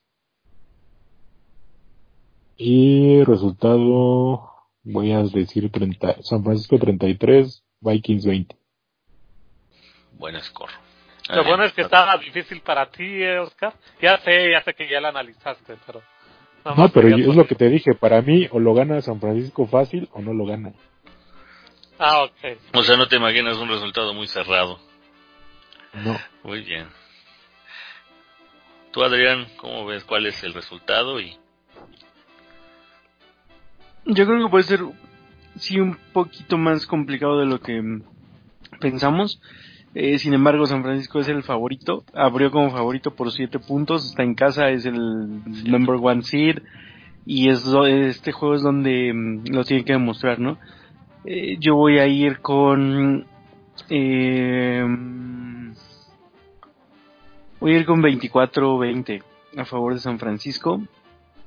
Este, como Bolt, vamos a decir que Ah, bueno, Oscar dijo eh, touchdown de equipos especiales. Yo voy a ser un poco más específico, un touchdown de regreso de patada de despeje. y, y va a ser eh, Y va a ser este no, porque el, el, que regresa de despeje es este Reed, ¿no? No, las o dos se, las se van tornando. Que yo, que yo recuerdo las dos las regresa Richie, ¿no? James. Bueno, touchdown de regreso de patadas a quien sea. Ah, no, no, no, espera, espera, espera, pues es lo mismo. Pues solo falta que yo diga, solo falta que yo diga touchdown de kickoff y ya, y ya decimos la misma Dios, pues por Dios. Esa es más específica. bueno, ¿y tú, Jeff? Diferencia de 5 puntos y 200 yardas por carrera San Francisco. ¿Totales? Sí. No, no, no totales, arriba de 200 yardas. Pues. Por eso, pero entre los tres corredores que puede usar San Francisco. Y si quieres eh, con Garópolo también, pero con quien sean, eh, pero 200 yardas acumuladas. Ok. Bueno, eh, yo, pues, yo creo que sí va a ser un poquito más cerrado. Eh, yo creo que no va a haber tantos puntos, yo creo que sí va a ser más defensivo. Ahorita estoy viendo es menos 7 favor San Francisco con 44 y medio over under. Yo creo que va a quedar under y Minnesota sí va a cubrir la línea. Eh, entonces pienso en un 20-17. Puede quedar así el partido. Y mi ball prediction es que eh, Nick Bosa va y bueno Nick Bosa va a tener tres capturas en este partido.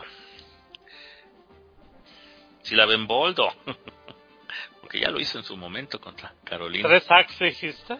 Tres sacks de Nick Bosa. a mí me parece que está bien, no es muy común que veas jugadores con tres sacks. O bueno, o, lo pongo más. Entre Nick Bosa va a haber ocho sacks. Ay, no, ahora sí te pasaste de lanza. Ya.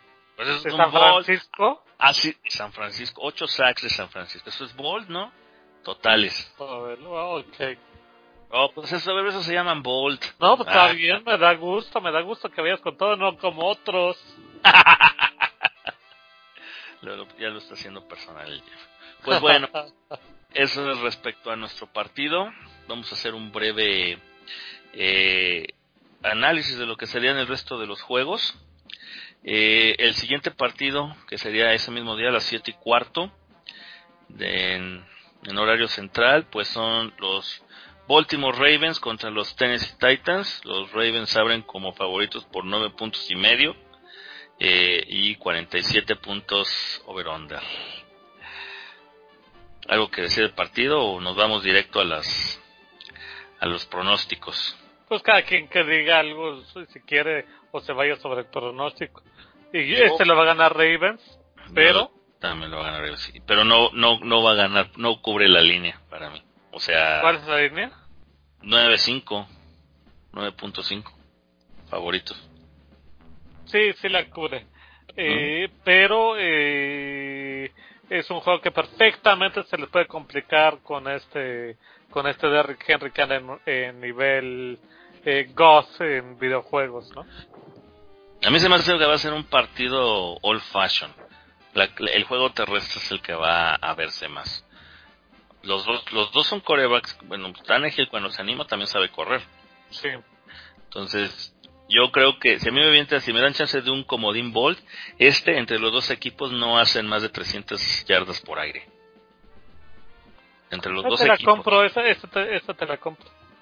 Yo estoy seguro. Eh, entonces, y yo creo que gana Ravens, pero no cubren la línea. Va a quedar algo así como eh, 20, 4-20 favor Ravens. Obviamente eso es under. Tú, Oscar, ¿cómo ves? ¿Cuál es tu pronóstico? Para mí lo más fácil sería decir que todos los locales van a ganar y ya. Pero si hay, si hay un equipo que le, si hay, hay pocos equipos que creo que pueden limitar a Ravens y Titans es uno de ellos, eh, en cuestión de apagarles a su ofensiva. Creo que vienen motivados, se les puede dar y obviamente del otro lado pues, tienen un monstruo, ¿no? Para controlar la posesión, eh, no van a tener una defensiva tan complicada en cuestión de pase como la de New England, así que creo que Tannehill puede tener un mucho mejor partido que el de la semana pasada. Y pues nada, te digo, por no dejarme voy a ir con este, con la sorpresa, lo va a ganar Tennessee. Muy bien. Muy bien. ¿Y tú, Adrián, cómo ves el partido Baltimore-Tennessee? ¿Quién gana? Nada, Baltimore, este... Sí, o sea, coincido con lo, con lo que dice Oscar, pero sí lo veo bastante difícil. Eh, Ravens está jugando muy bien, tuvieron tiempo para preparar el juego y van a estar en casa, entonces no no veo aquí este posibilidad de sorpresa. Tiene, tiene un tema allí Ravens, ¿eh? Descansó los jugadores en la última semana, entonces contando el descanso van con, con tres semanas de, de que no han jugado sus jugadores y eso a mí siempre me parece mentira de pata, ¿eh? Bueno, pues los cuatro Ravens. Muy bien. El domingo a las 2.05 de la tarde juegan los Texans visitando a los Chiefs. ¿Domingo a las 2 o a las 5? Las 2. Ah, ok. 5. 2, 5 minutos. Okay, te, lo pongo en el relojito con las manecillas y todo. Mm, los Chiefs. Es que se podía prestar que fuera de 5 y luego el, el otro juego a las 8 y media. No sería raro. No, pero, no es el caso, Jeff. Está bien, está bien. no me eh, el, el, los Chiefs salen favoritos por nueve y medio y el over-under es de 51. O sea, creen que estos se van a dar hasta con la cubeta. Todo lo contrario el de los Titans y Ravens. Entonces, ¿cómo ven este? A ver, Oscar, ¿qué opinas? Houston a mí no me mostró nada la semana pasada más que puro churro. Eh, prácticamente los Bills les ayudaron a regresar. Me decepcionaron bastante porque yo pensé que lo ganaban. No tan fácil, pero pues que lo iban a ganar este sin pasar mayores apuros, ¿no? Y ya vimos lo que fue el partido la semana pasada. Eh, en temporada regular fueron a Kansas y les ganaron, pero no creo que tengan tanta suerte esta vez. Kansas viene descansado, bueno, no viene descansado, pero obviamente tuvieron una semana de descanso por el divisional, aunque jugaron la última semana para asegurar ese, ese segundo puesto en la conferencia. Y creo que no, este va a ser el partido más este disparejo de toda la semana. Kansas por más de 10 meses. Sí, yo estoy de acuerdo contigo. Este como que se ve el más disparejo. Y sí creo que va a ganar Kansas también. por Y si cubre la línea. Más de 35-14, una cosa así. ¿Tú, Jeff?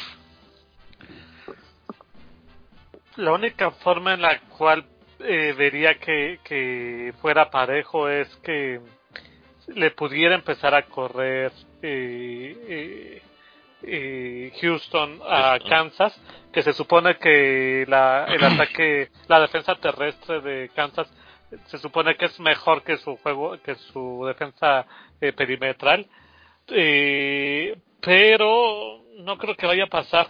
Yo creo que va a ser una diferencia, incluso me atrevo a decir que horrible. Quizás 17 puntos de diferencia. ¿Y tú, Adrián? También voy con Kansas.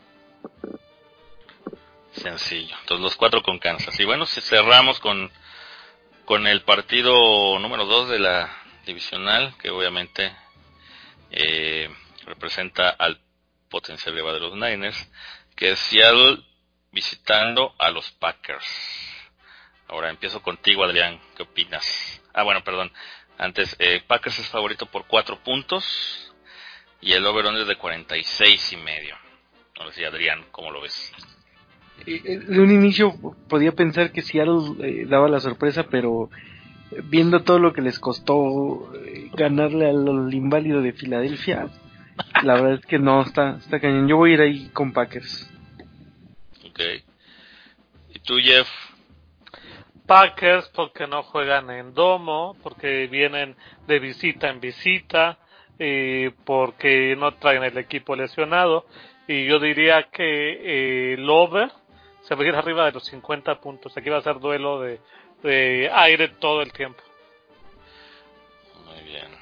El shootout, como le dicen, ¿no? Ajá. Y el y Oscar, ¿cómo lo ves? Igual creo que puede ser un tiroteo, pero eventualmente Packers va a detener por algunos momentos a los Seahawks. Tienen tienen mejor defensa, no diría que una gran defensa, pero tienen buen pass rush y pues eso les va a ayudar bastante ahí a meterle presión a Russell Wilson. Y del otro lado no creo que los paren en todo el partido, así que creo que va a ser incluso 60, 70 puntos, pero Packers va a ganar por más de 7. Sí, también veo a los Packers eh, más fuertes, pero bueno, ya sabemos que son unas rémoras y de alguna manera tienen suerte y siempre están en el partido. Pero sí, yo siento que al final. Siempre, siempre le pueden dar un cascazo a Rogers, ¿no? Y sacarlo del partido. Exacto. Si ya, si Clowney no es este. Eh, no es suspendido, pues igual también ahí lo pueden mandar. Sin, ahí sin querer, queriendo, como dice Clowney que fue. Pero bueno. Pues creo que, curiosamente, creo que es la primera vez que todos estamos de acuerdo en los picks. Los, los cuatro. San Francisco, Baltimore, Kansas City y los eh, Packers, todos los locales. No, yo dije, yo dije No, Oscar, es lo que te decir. Oscar dijo Tennessee. Ah, Oscar dijo Tennessee. Ah, perdón. Ok. Muy bien. Como habías dicho que lo fácil era decir locales, pues me dije que te ibas a quedar. Pues bueno, algo más que comentar respecto a a, a estos partidos. Estos partidos, nada. Muy bien. O tú, tú, tú como que quieres hablar de otra cosa, Jeff. ¿Qué quieres decir? Pues hay tanto de qué hablar. A ver, eh, temas de coaches. Eh, ya se, ya se, ya se metieron ahí el tema de la conversación de Mike McCarthy a, a los Cowboys. Eh, no sé cómo tomarlo. Me parece que es un, que es un quarterback a modo, un coach, perdón, a modo para poder manipular un poquito, sí, pero eh, me parece que con todo es un mal head coach. Lo dicen tantos años con el mejor quarterback por talento en la historia de la liga y no haberle sacado provecho, ¿no?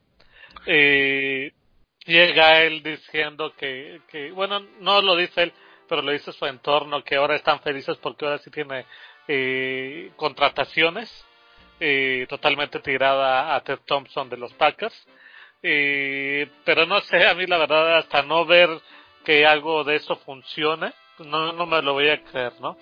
Eh, después está el tema de, de el coach ese que estaba, que se fue a, a que venía del colegial, ¿cómo se llama? Ah, caray. No, no sí, que lo contrataron hoy justamente. ¿Los Giants? Ajá.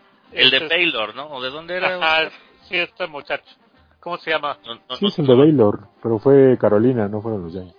Ah, sí, fue Carolina. Sí, pero era de, de, Giants, que se, que se, ofreció a Giants para ver si le, si le daban más, ¿no? A eso me refiero que, se, que con lo de Giants. Sí, es de Carolina, pero no me acuerdo el nombre del, del cuarto. Es Hop, Hop algo. Se, se pide Hop me llamó tanto la atención de que, de que antes de firmar con un equipo que aparte le ofreció 6 millones de dólares y seten, digo 72 millones de dólares por 6 años, no es cierto, por 7 años, y, y que todavía haya tenido el descaro de decir, déjame ver si los gigantes, y decir, déjame ver si los gigantes me ofrecen un poco más. Yo sabes que yo si soy el, eh, si soy Panteras, no lo contrato, le digo, sabes que vete a la, a la fregada pues ya lo contrató. Se llama Matt Rule. Sí, Rule, exacto. Sí, y ahorita... los Giants contrataron uno que se llama... Joe Judge. Ándale. Que es el, el coach de receptores de los Pats, ¿no? Y el de que tampoco es como que la mejor carta. sí, yo también cuando de bueno. Pues es que es, esa es la gana, las ganas de tener a un a un discípulo de Belichick, ¿no? A veces como que pues ya ves, Matt Patricia, este... Matt, este, Jeff, eh, no, Bravel, pero no me acuerdo su nombre. Matt, Jeff.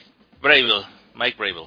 Ah, Mike y, este, y el otro, y este, ah, se fue de los Brian Flores. Ryan Flores, el de los Dolphins, pues realmente hago una cuestión que ha surgido de los coaches legendarios es que luego sus sus pues sus ramas de sus árboles luego no son tan exitosos. La de Walsh sí. Bueno, me recuerdo, pues Walsh, ¿cuántos coaches han sido así? O sea, no llegan a ese nivel, vamos, eso es lo que quiero decir. Ah, no, bueno, Tienen un éxito efímero, pero no son así. Digamos que el arbolito de, de Parcells, pues obviamente tiene ahí a, a Belichick, pero Belichick, pues cuando McDaniels estuvo fuera, Romeo Crenel, este, ¿cómo se llama? Mike Mangini. Mangini, este, eh, ay, el, ay, se me fue, un ofensivo que se fue a Notre Dame precisamente, ¿no? Mark Wise, no me acuerdo cómo se llama. Ah, sí. Fue Bill O'Brien, ¿no? Charlie, Charlie Wise. Bill O'Brien, este, igual eh, lo que pasó con Marvin, bueno, Marvin Lewis que venía del árbol de, se fue, bueno, se fue, etcétera, etcétera. Pero bueno, porque pues a nosotros que pues eh, Holmgren, pues bueno, ganó un Super Bowl. Este eh, Cypher, pues, bueno, ganó un Super Bowl. Shanahan, bueno, ganó dos. Mariucci no estaba en ese árbol. Claro, Mariucci. Y este, el que está en Seattle, de, Pete, Pete, Pete Carroll no viene del de... Bien, claro que fue el coordinador defensivo de San Francisco. Ah, ok. Muy bien. Bueno, pero está bien. Entonces, ahorita los únicos, el único equipo que falta por designar es precisamente Cleveland. Es el único equipo. Y que, a Cleveland eh, los rechazó McDaniels, ¿no? No sé si, los, si lo hayan rechazado. Eso sí no No, no, no. McDaniels fue quien los rechazó. Sí, le dijo. Ah, órale, no sabía eso.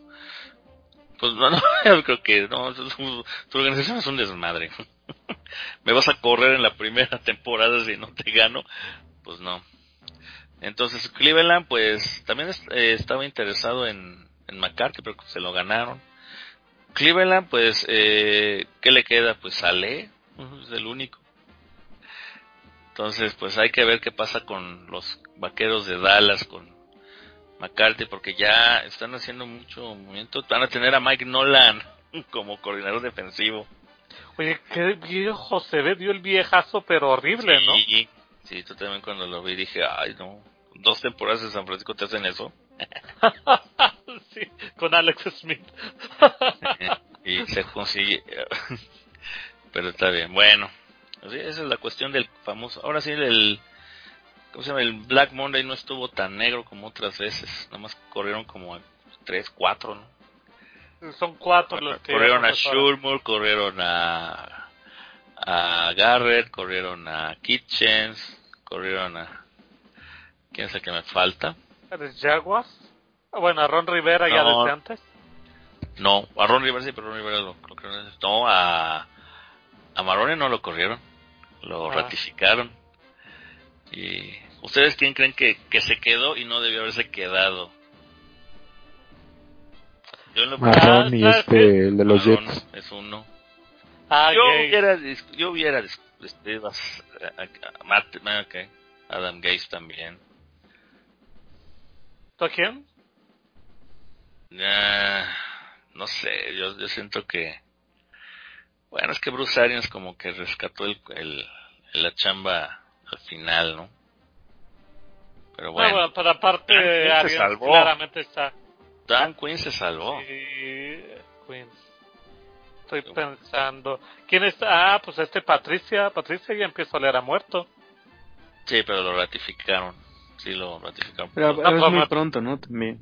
Sí, son dos años, pero ah, pues, bueno, pero nos vamos a pronto, pues, los, los, los Browns pues aplicaron un, express, gacho. Sí, es verdad. Ah, es que, es que los Browns aplicaron un Tomsula. Eh, creo que creo que serían todos, no sé. Eh, sí, sí, así de. Ah, bueno, los Redskins contrataron a Ron Rivera. Ese se nos había pasado. Ahorita que hablábamos de él.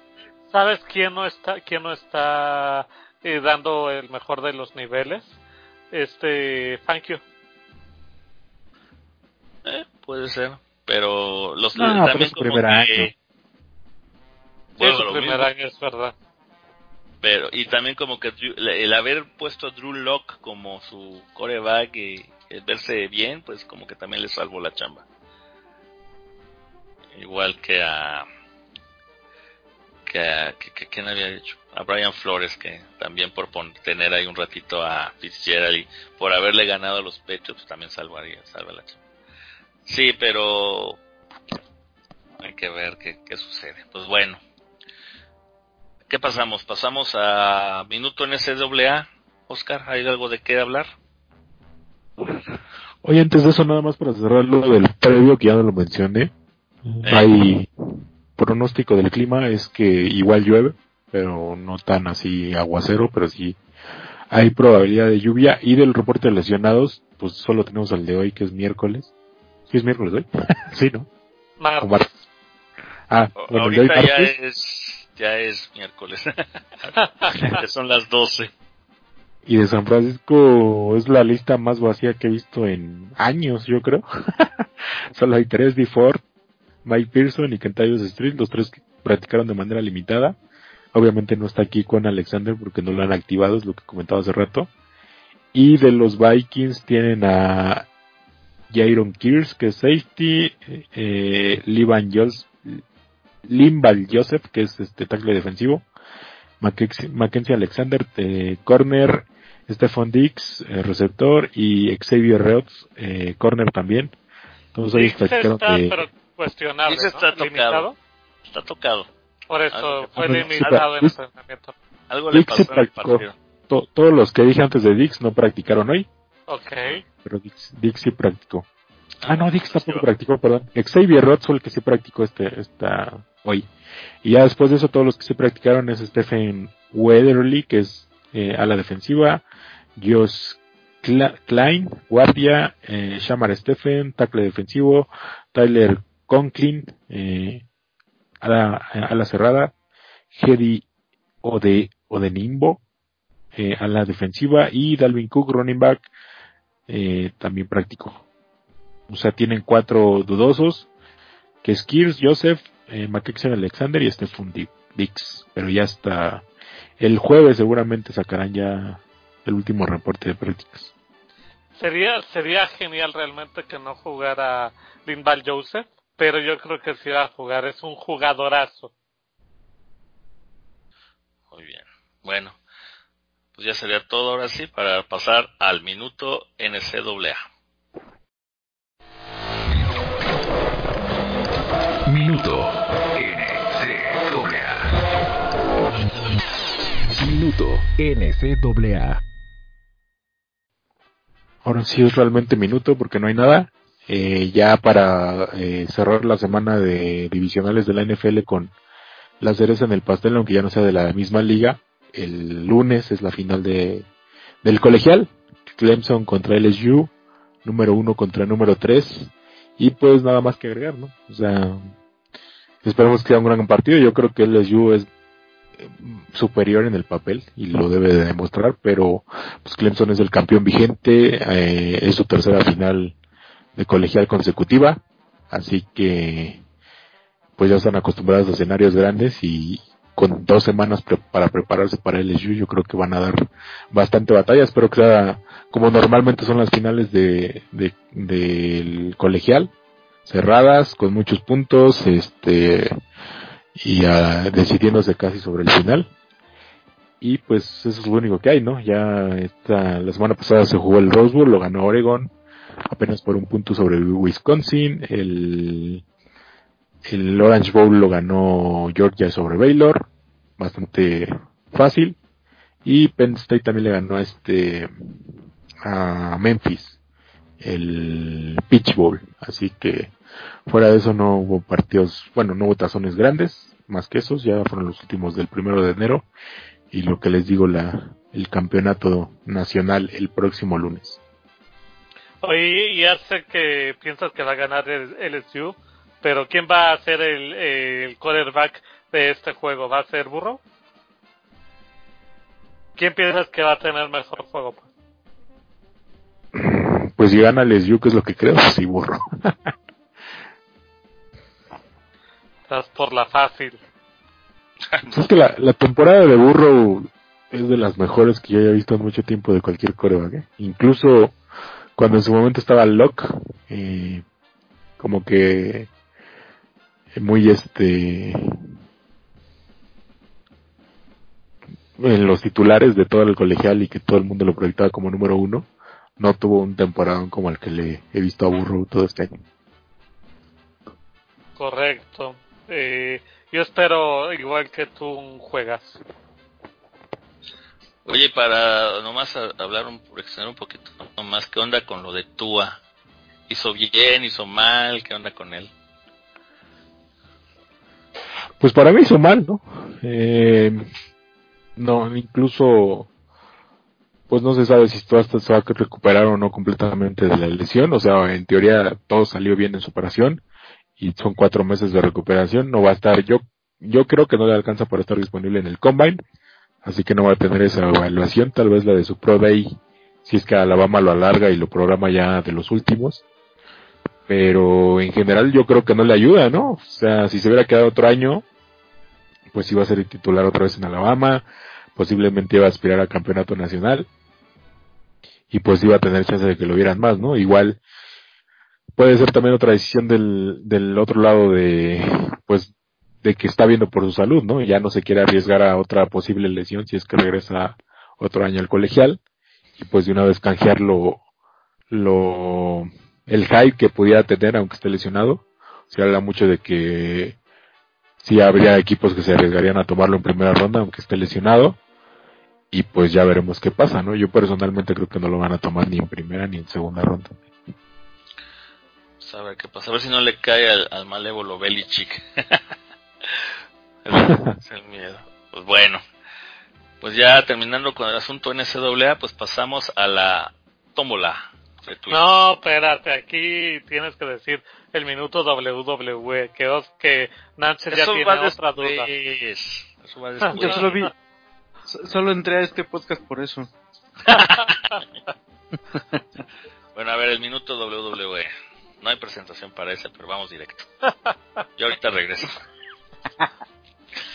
no, ya ese, ese me lo aclaró este Oscar en, en Twitter.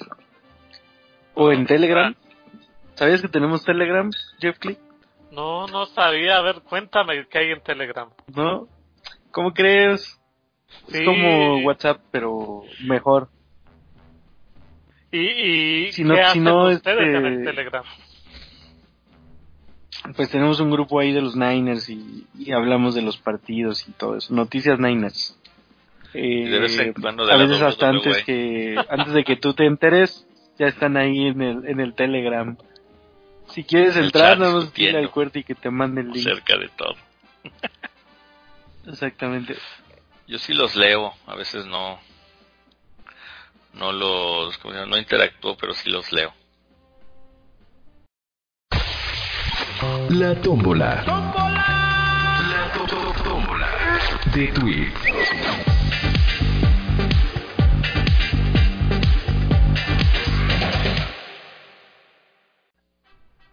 Bueno, vamos a, a la tómbola de tweets. el buen Dave, arroba gs-dave, con V. ¿Se tiene con qué, ganar, con qué parar el juego de carrera de Vikings? Pues. Sí, contratamos a el fabuloso Aaron Mitchell. Un bulto ahí, aunque sea. Mínimo para estorbar. Okay. Aquí hay una lectura, y, vaya ¿eh? que, y vaya que estorba, ¿no? Pero aquí hay una lectura. Eh, porque tiene que ver con la lesión de Con Alexander. Si Con Alexander te sirve para para, tanto para las coberturas como lo vimos hasta la semana 8 o 9 que se lesionó. Entonces eh, podrás liberar más de sus funciones de cobertura a Warner y entonces tienes ahí alguien que puede hacer eh, una tarea más asignada, ¿no? Pero pues habrá que ver. Ok. Dice, creo que será otro partido con final de infarto. ¿A qué coreback ven más clutch? ¿A Jimmy o a Kirk? no, bueno, por lejos. Clutch a, a que te la contesta Adrián. Yo por eso estoy leyendo para no contestar esa pregunta. El más clutch es el que tuvo más regresos para más series de ganadoras en toda la temporada, empatado con cuatro y con Russell Wilson y no sé quién otro. Y se llama Jimmy Garapolo. El Garapolo. El Garrapollas, ahí está ya contestada la pregunta. Eh, oye, hace rato que hablamos del partido y que Oscar mencionó la cábala. Eh, si hubiéramos jugado en prime time, ya estábamos en la final de conferencia, ¿no? Por eso de que Coachings no, no gana en, en prime time. Qué mala Eh, Sí. Dice Jorge por eso de ganó Elena, el, el pasado Go fin de Niners, semana. hermanos. Ajá, saludos banda, buena vibra, buena vibra Jorge. Dice, ¿quién será este? ¿Pablo Ponce? Ni idea, pero nada, ese no lo voy a leer mejor. Vamos a brincarnos. El niño héroe. Arroba azul, ah, no, espérate. Arroba 49, 49ers, ¿no? Sí, arroba Arroba, cuare- arroba, no es arroba 49 Nino Héroe. Si se juega, si se juega concentrados y sin excesos, debemos de ganar el partido. Saludos a la banda. Pues sí, ¿no? Este, mm, ah, el ese de Pablo Ponce dice ya vamos a entrar unos minutos al 49 Scats, ustedes no mandan sus preguntas. Para esto hizo Dre Greenlaw esa hermosa tacleada. Pónganse vivos porque hoy hablaremos de Bo Santa Claus y sus duendes. Nadie Bo te contestó. Jeff Lee. Nadie Estás, está estás fallando, estás fallando como Twitstar. Pues, Pero ya ves por qué yo no soy el community manager de, de- del podcast. Ya sé, Luiginini, saludos a toda la banda. ¿Qué opinan del duelo de la línea defensiva de los Vikings contra la línea ofensiva de los Niners? Ah, Está contra sólida, la- ¿no? Eh, estamos hablando justamente de, de, de Linval Joseph, de, de Daniel Hunter. Y no sé quién está en el otro lado, Oscar, ¿tú te acuerdas? Ma- eh, Anthony Barr, bueno, Anthony Barr es linebacker, pero también entra ahí a veces como, como pass rusher. Ajá. Ajá. La Este, línea es Hunter, Limbal, Joseph, Shamar Stephen y Everson. Everson Griffin. Everson Everson Griffin, Griffin. Gracias, gracias. Está ruda, ¿no? Sí, es una línea defensiva muy fuerte. Es McGlinchey eh, se va a aventar contra Griffin seguramente. Eh, y este Daniel Hunter con Hunter Joe contra Taylor. Joe Staley, exacto. Y ahí luego tienes que ver eh, Pearson si es que juega y, y este eh, Garland eh, conteniendo a, a, a Linval Joseph y Tomlinson 1-1 contra, contra el otro muchacho que no Shamar. su nombre. Shamar Stephen. contra este contra este jugador no de él no me acuerdo la verdad pero está ruda la está ruda la eh, yo creo que ahí va a estar mucho del juego Va a ser un buen este, va a ser un buen tiro. Eh, como diría nuestro campeón, hay tiro. Si lo han escuchado que dice en, en la, en la casa del boxeo. Boxeo. Así dice, güey. sí, sí, sí. Eh, Celso, arroba, arroba Celso 49ers. Saludos a todos. ¿Qué sorpresas tendrá preparados Kyle Shanahan ante esa buena defensiva de los Vikings? Ojalá nuestra defensiva retome el nivel de las primeras semanas.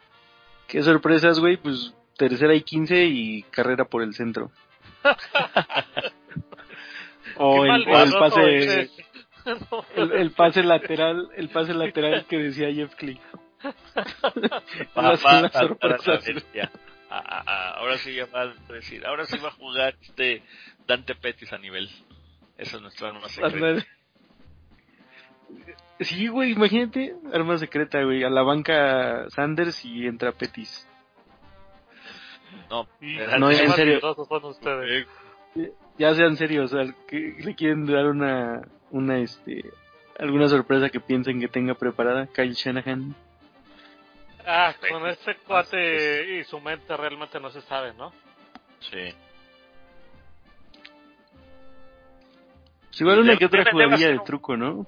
debe, debe, debe, no debe, debe hacer jugadas en las que Garoppolo no tenga valor más de tres segundos, porque le van a llover, eh, le va a llover presión. Entonces necesita hacer un, un, un esquema de juego de pasos rápidos y o carreras a, pues más bien off tackle, o sea, no, no mucho por el centro, sino off tackle. Pero bueno, a ver qué pasa. Con Coleman, esa es la sorpresa, Coleman de titular. Yo tengo la, yo tengo la teoría de que, y lo mencioné veladamente en, en, el análisis del juego, de que jugando otra vez con la defensa completa vamos a detener y tenemos, tendríamos que irnos adelante eh, en el partido y entonces ya con eso es presionar en defensa al quarterback en pass rush y gastarte el reloj corriendo. Sería, pero tienen que acomodarse muchas cosas y ver si la defensa vuelve a estructurarse en un partido a lo que venía jugando hace dos o tres meses. Entonces es un poquito de, de chaqueta mental mi, mi idea.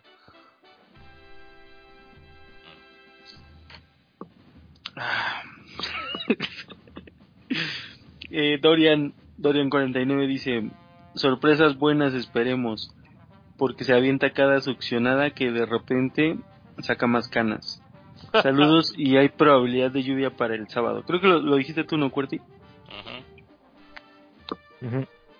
Le quisimos pagar a Janet García, pero pues, estaba muy cara y por eso Cuerti es el que, es el que está dando el, reporte del clima. Es que aquí no salen, aquí no salen fotos ni, ni videos, eh, Bueno, pues entonces sí, nos pudimos ahorrar esa lana. Dice Miguel Ángel, arroba Mike49, fly. La línea ofensiva de Skoll se ve fuerte y Dalvin Cook en buen estado. San Francisco deberá hacer un buen partido en la línea de golpeo. También los pass rushers de Bikes son bastante buenos. Cowon jugará, parece que sí, ¿no? Cowon Williams. Aunque, ¿quién dijo Oscar que la decisión es de Shanahan, no? Eh, dice, leí por ahí que puede recaer y lesionarse más. Perdón, ¿cuál Alexander? Sí. Dice, leí por ahí que puede recaer y lesionarse más. ¿Qué hay de D-Force? D-Force está en la eh, teoría de conspiración de Cuerti todavía. eh, a ver, sí, de eso a... la línea ofensiva. Pasos, De eso, de eso que habla de la línea ofensiva de Bikes, pues también el pass rush de New Orleans estaba incompleto, ¿no? Perdieron a Marcus Daven porque era su pass rusher del otro lado de este Jordan Cameron eh, justo en el partido contra San Francisco y ya se fue a IR, y no lo recuperaron. Por eso es clave para nosotros tener a D4 de regreso.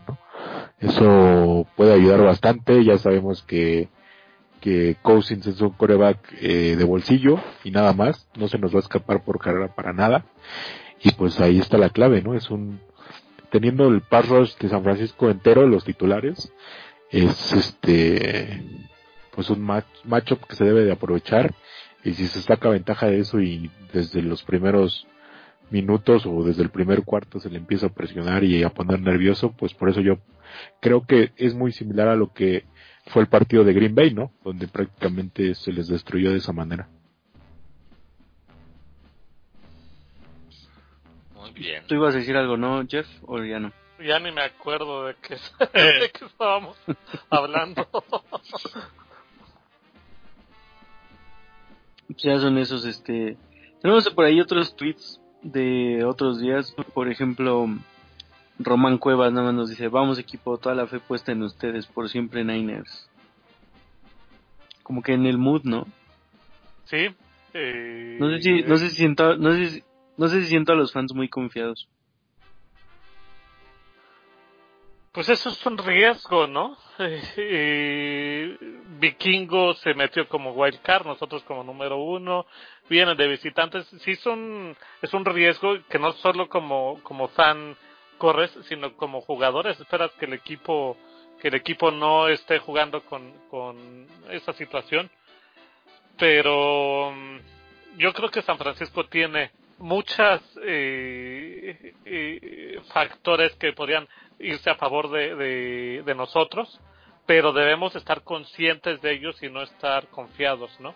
Porque ya vimos que la semana pasada 13-4. Así es. ¿Y eso es todo? Eso es todo, amigos. Eso es todo amigos.